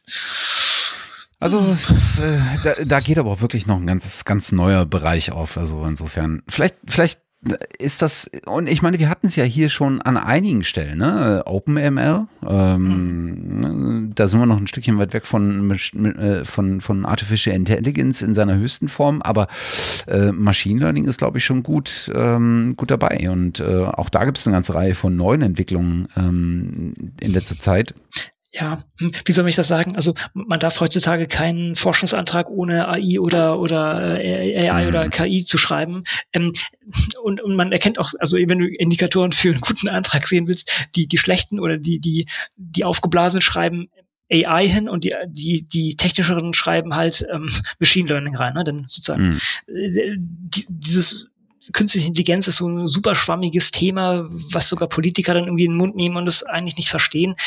Und Machine Learning ist eigentlich eine, es gibt es gibt auch Symbolic AI und solche Sachen, aber das ist eigentlich die Implementierung dessen und naja, wie auch immer, das ist noch ein anderes Thema, aber äh, tatsächlich geht da überall was und man muss überall, um irgendwelche Mittel zu bekommen, zu sagen, ja, machen wir auch. Und wenn es nur tatsächlich, und da ist der Übergang ja fließend, nur ein bisschen aufgebohrte Statistik ist. Ja. Ja. Schuldig im Sinne der Anklage, auch ich habe das schon. Ja, gemacht. ich auch. also ich meine, es ist aber auch, es ist aber auch äh, die Argumentation dahinter ist ja äh, nicht nur, dass es die, die, dass es die Förderer sehen wollen, aber es ist ja auch einfach sinnvoll, weil es wird ja. so oder so in allen Bereichen kommen. Ne? So, also. es, es, es ist ja nicht so, dass man das da nicht macht. Äh, es ist ja. halt einfach viel, viel erreichbarer geworden. Genau darum geht's. Ich glaube, wie, wie heißt denn das Buch vom, vom Kevin Kelly, The äh, Inevitable? Ähm, wie war das noch? Der, der, hat auch so gesagt, so die nächsten paar Jahre geht's eigentlich darum, irgendwie die Machine Learning Methoden auf, äh, in der Welt auszurollen und auf alle möglichen Probleme zu schmeißen. Ne? Und dann jede neue Iteration oder Verbesserung dann eben wieder drauf zu packen. Ja, fängt hier an bei keine Ahnung, unsere Kameras hier in unserer Tasche, hier in unserem Telefon, was ich jetzt gerade hochhalte, was hier keiner sieht, ist, ähm, die Sachen werden besser, weil da einfach bessere, bessere äh, Algorithmik dahinter steht durch, durch maschinelles Lernen. Und ähm, das hilft an allen Ecken und Enden. Wir versuchen halt in allen Forschungsbereichen da auch sowas anzubringen. Das kann manchmal sinnvoll sein, manchmal weniger sinnvoll, aber klar. Also von daher ja, mache ich ganz genauso und wir, wir wenden das natürlich auch genauso an. Aber auch in den Anträgen muss es heutzutage drinstehen. Hm. The Inevitable. Genau. Understanding the 12 Technological Forces that will shape our future. 2016 erschienen. Ist schon, ja, äh, aber wer, wer Kevin Kelly nicht kennt, ist der, glaube ich, der Gründer oder zumindest war der, der Editor von, von Wired Magazine. Wired. Ist mhm. un, un, unglaublich, der, der hat ja schon einige Jahre auf dem Buckel. So, so möchte ich auch mal sein in dem Alter, weil der einfach so immer noch so super innovativ ist und irgendwie so allen irgendwie 20 Jahre voraus ist irgendwie mental. Ja, wie, wie war das? Löst dich äh, oder wenn du nicht mehr an dein Fundament denken musst, dann hält dich auch nichts mehr auf dem Boden? Ist eine, ist eine schwierige Sache, weil ja, abwägen. Also man muss natürlich sagen, es ist jetzt auch nicht alles Gold, aber er ist auf jeden Fall, hat er, hat er ein paar sehr, sehr gute Gedanken, die ähm, oh, nebenbei, der, der ist ja auch, jetzt will ich gar nicht aufräumen, ne? der, der ist halt so mit, mit den Amish, ne? das ist nämlich super lustig, dass der nämlich voll die Amish so cool findet, weil die, äh, ich komme echt nicht mehr dahinter, wie war denn das, warum fandet er die cool? Weil die Technik nicht persönlich verteufeln, sondern sie wollen nicht, dass Technik ihre Community zerstört. Das heißt, so ein Telefon, was irgendwie Verbindung zu einer anderen Amish Community aufbaut, das ist sozusagen gut, ein Fernseher nicht, weil es die Leute separiert oder irgendwie so, also jetzt irgendwie ganz, also das heißt, das ist natürlich immer noch ein menschenzentrisches Bild dahinter. Mhm. Naja, gut, jetzt Meine nicht Güte, zu sehr das, der, heute haben wir aber auch ein paar echte Haken geschlagen. Ja, aber deshalb machen wir das ja auch. Ja, so ist das für Profi-Meanderer. Genau. Dann äh, würde ich sagen, äh, wenn, wenn dir jetzt nicht noch äh, was Maßgebliches äh, zum Thema Auffindbarkeit äh, angeht, ähm, was glaube ich ein Thema ist, was wir über die nächsten äh, Jahre vielleicht auch nochmal etwas, etwas mehr begleiten sollten, was da eigentlich der sinnvollste Weg ist. Da, da, da hätte ich nebenbei auch noch Experten an der Hand, die ich sehr gerne auch vors Mikrofon nochmal setzen würde. Mhm. Super. Dann würde ich sagen, tun wir für heute den Deckel drauf.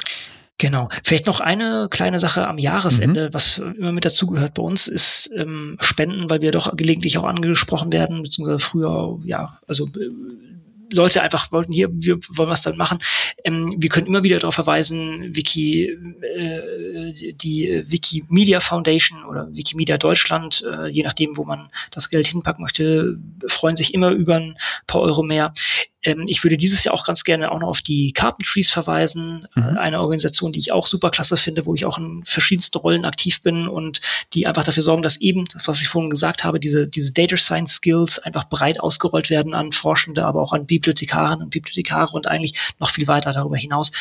Auch da gibt es gerade einen Spendenaufruf noch bis zum Ende des Jahres. Und äh, haben wir sonst noch was? Vielleicht Bauer Holland Stiftung, vielleicht auch noch ganz gut. So wer, wer, wer jetzt noch Geld rumliegen hat. Genau, wer, wer äh, das gern in konkrete ähm, wissenschaftliche Projekte gießen will, es gibt Experiment. Äh, das ist so eine Crowdfunding-Plattform für wissenschaftliche Projekte. Mal mehr wissenschaftlich, mal weniger wissenschaftlich, aber erstaunlich wissenschaftlich.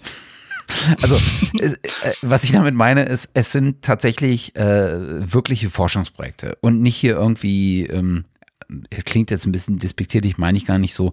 Äh, nicht hier irgendwie, wir wollen äh, gemeinsam mit unserer Dorf-Community irgendwie eine Galaxie äh, annotieren oder sowas, was auch vollkommen legitim wäre. Aber hier geht es wirklich um kleine, kleine Beiträge zu wissenschaftlichen Forschungsergebnissen aus ähm, nahezu jeder Disziplin. Ähm, also fängt von Biologie an, geht hin bis zur Mathematik. Ähm, äh, und Mathematik ist auch mit, äh, mit das, äh, mit das äh, Spannendste. Hm. Ähm, ähm, da kann man äh, so Kleinbeträge äh, spenden, weil die ganzen Projekte, die da drauf sind, jetzt auch nicht unfassbar äh, große Beträge wollen. Äh, das, die meisten fangen tatsächlich so um die 5000 Euro als Investitions- äh, oder als Funding-Goal an, äh, was ich super cool finde. Ähm, ist total ähm, auf dem Boden geblieben. Ähm, oder man äh, man guckt, äh, es gibt diverse ja, äh, Organisationen global, ähm, die sich tatsächlich dafür einsetzen, der Stimme der Wissenschaft ein bisschen mehr, äh, ja, wie heißt es? Mm, ja, äh, Gehör zu verschaffen. Das Wort habe ich gesucht. Äh, Gehör zu verschaffen äh, und dabei tatsächlich dann auch ähm, ja, eigene Projekte auf den Weg bringen. Äh, ich bin beispielsweise Mitglied bei der Planetary Society. Äh, wer das nicht kennt. Äh, ich ich kenne es nicht, sag's mir mal. Sehr, sehr spannend. Ähm, die Planetary Society wurde, ich glaube, in den 80er Jahren, wenn nicht sogar 1980 von Carl Sagan gegründet. Ah. Wunderbar. Und ähm, hat sich äh, als gemeinnützige äh, und ich glaube sogar überstaatliche Organisation ähm, der Erforschung unseres Sonnensystems und der Suche nach dem Außer nach außerirdischem Leben ähm, ähm, ja, verschrieben. Und äh, mittlerweile ist seit oh, etlichen Jahren Bill Nye ähm, glaube ich, einer der bekannteren Wissenschaftsjournalisten, äh, der Vorsitzende. Und äh, die haben, äh, also machen schon sehr, sehr, sehr viele Jahre, 30 Jahre, nee, mehr sogar 40 Jahre jetzt, äh, Wissenschaftskommunikation natürlich mit dem, mit dem Fokus auf Raumfahrt und, und ähm, ja, alles, was, was um die Erforschung äh, des, des äh, Außerirdischen geht, also im wahrsten Sinne, äh, alles, was um unsere Erde herum ist. Und was die auch gemacht haben, ist, die machen äh, mittlerweile eigene kleine Projekte. Uh, unter anderem gibt es, äh, haben die ein Sonnensegel entwickelt, was tatsächlich jetzt im äh, Einsatz ist. Ähm, und zwar das Light Sail, äh, nennt sich das Light Sail 2, äh, wird gerade von der NASA auf drei Projekten gefahren ähm, und ist damit tatsächlich auch äh, ein, ein, essentieller Beitrag. Ui. Und da bin ich seit langer, langer Zeit ähm, Mitglied und das ist äh, eine sehr coole Community und ein sehr cooles Projekt. Wow, nee, klingt super. Ich habe ich hab irgendwie die Sterne erst dieses oder die letzten Jahre so wirklich für mich entdeckt oder so, so, so den, den Sternenhimmel und ähm, muss sagen, es ist einfach super cool. Also gerade jetzt auch so in der Winterzeit, ähm, hier, hier, der, der Mars war ja dieses Jahr auch super cool zu sehen. Ne? Das ist, glaube ich, so nah dran wie die nächsten 15 Jahre nicht und so. Ich, ich weiß nicht, was mich davor immer abgehalten hat, aber irgendwie irgendwie bin ich da jetzt mehr drauf gekommen. Nebenbei vielleicht auch durch ähm, eine, eine sehr zu empfehlende äh, Sci-Fi-Serie, die wahrscheinlich jetzt auch die meisten schon kennen, ist äh, The Expanse, ne? wo, wo, was ja auch gerade diesen Konflikt innerhalb von vom Sonnensystem ähm, in der Zukunft darstellt und die, die Leute von der Erde, die Leute auf dem Mars, die Belter und sowas, das alles sehr, sehr nah an dran hängt. Und ähm, äh, The Martian, das ist auch ein super geiler Film, muss man echt mhm. sagen. Der, der Marsianer. Und wo wir gerade beim Mars sind, es gibt natürlich auch The Mars Society. Ah, okay. Ach, das ist 98 gegründet. Eine, eine Splittergruppe ist das sozusagen die Volksfront und Volksfront. Ja. Genau. Hat sich tatsächlich der Erforschung äh, des Mars verschrieben. Äh, finanziert genauso äh, Projekte, die zum, zum Mars gehen, so Kleinprojekte, ähm, so kleinere, ähm, na wie heißt das, ähm, Satelliten und sowas mhm. zur Erforschung. Äh, kennt man in Europa, werden die in der Regel äh, in Kiruna gestartet. Äh, Rexus heißt, glaube ich, das, äh, das Projekt dazu. Ähm, ja, das ist auch ganz spannend. Und ich sehe gerade, äh, James Cameron, der Regisseur, ähm, ist, gehört zu den Gründungsmitgliedern. Wow. Das wusste ich auch noch nicht. Also es gibt äh, viele Projekte, die dankbar sind über jeden Euro, den man dahin kippt. Genau, das so vielleicht so als finaler Spendenaufruf in diesem Jahr. Äh, ansonsten haben wir wieder viele spannende Themen vor uns schon, verraten wir diesmal nicht, da, da sind wir sozusagen nicht offen. Nein, ähm, erst Ei, dann Gack, also erstmal gucken, ähm, wie die Sachen fliegen und dann können wir uns auf jeden Fall wieder auf ein paar spannende Folgen im nächsten Jahr in gewohnt unregelmäßigen Abständen ähm, freuen. Aber so ist es halt. Ja, es ist äh, nach wie vor ein bisschen schwierig, aber was soll's. Man, wir versuchen unser Bestes und äh, ich glaube, das das muss an manchen Stellen halt einfach genügen. Genau. Manchmal braucht es einfach seine Zeit. Gut Ding will Weile haben. Ja, genau. Bevor wir jetzt noch weiter solche, solche Sprüche klopfen, würde ich sagen, danken wir den Zuhörenden. Äh, falls ihr ähm, Sachen habt, die wir noch nicht erwähnt haben, um äh, Paper zu entdecken, zu lesen, zu beurteilen oder zu äh, schreiben, lasst es uns wissen. Ansonsten vielen Dank fürs Zuhören. Macht es gut. Vielen Dank. Schönes Jahresende und dann bis bald wieder. Tschüss. Genau. Bis bald. Ciao.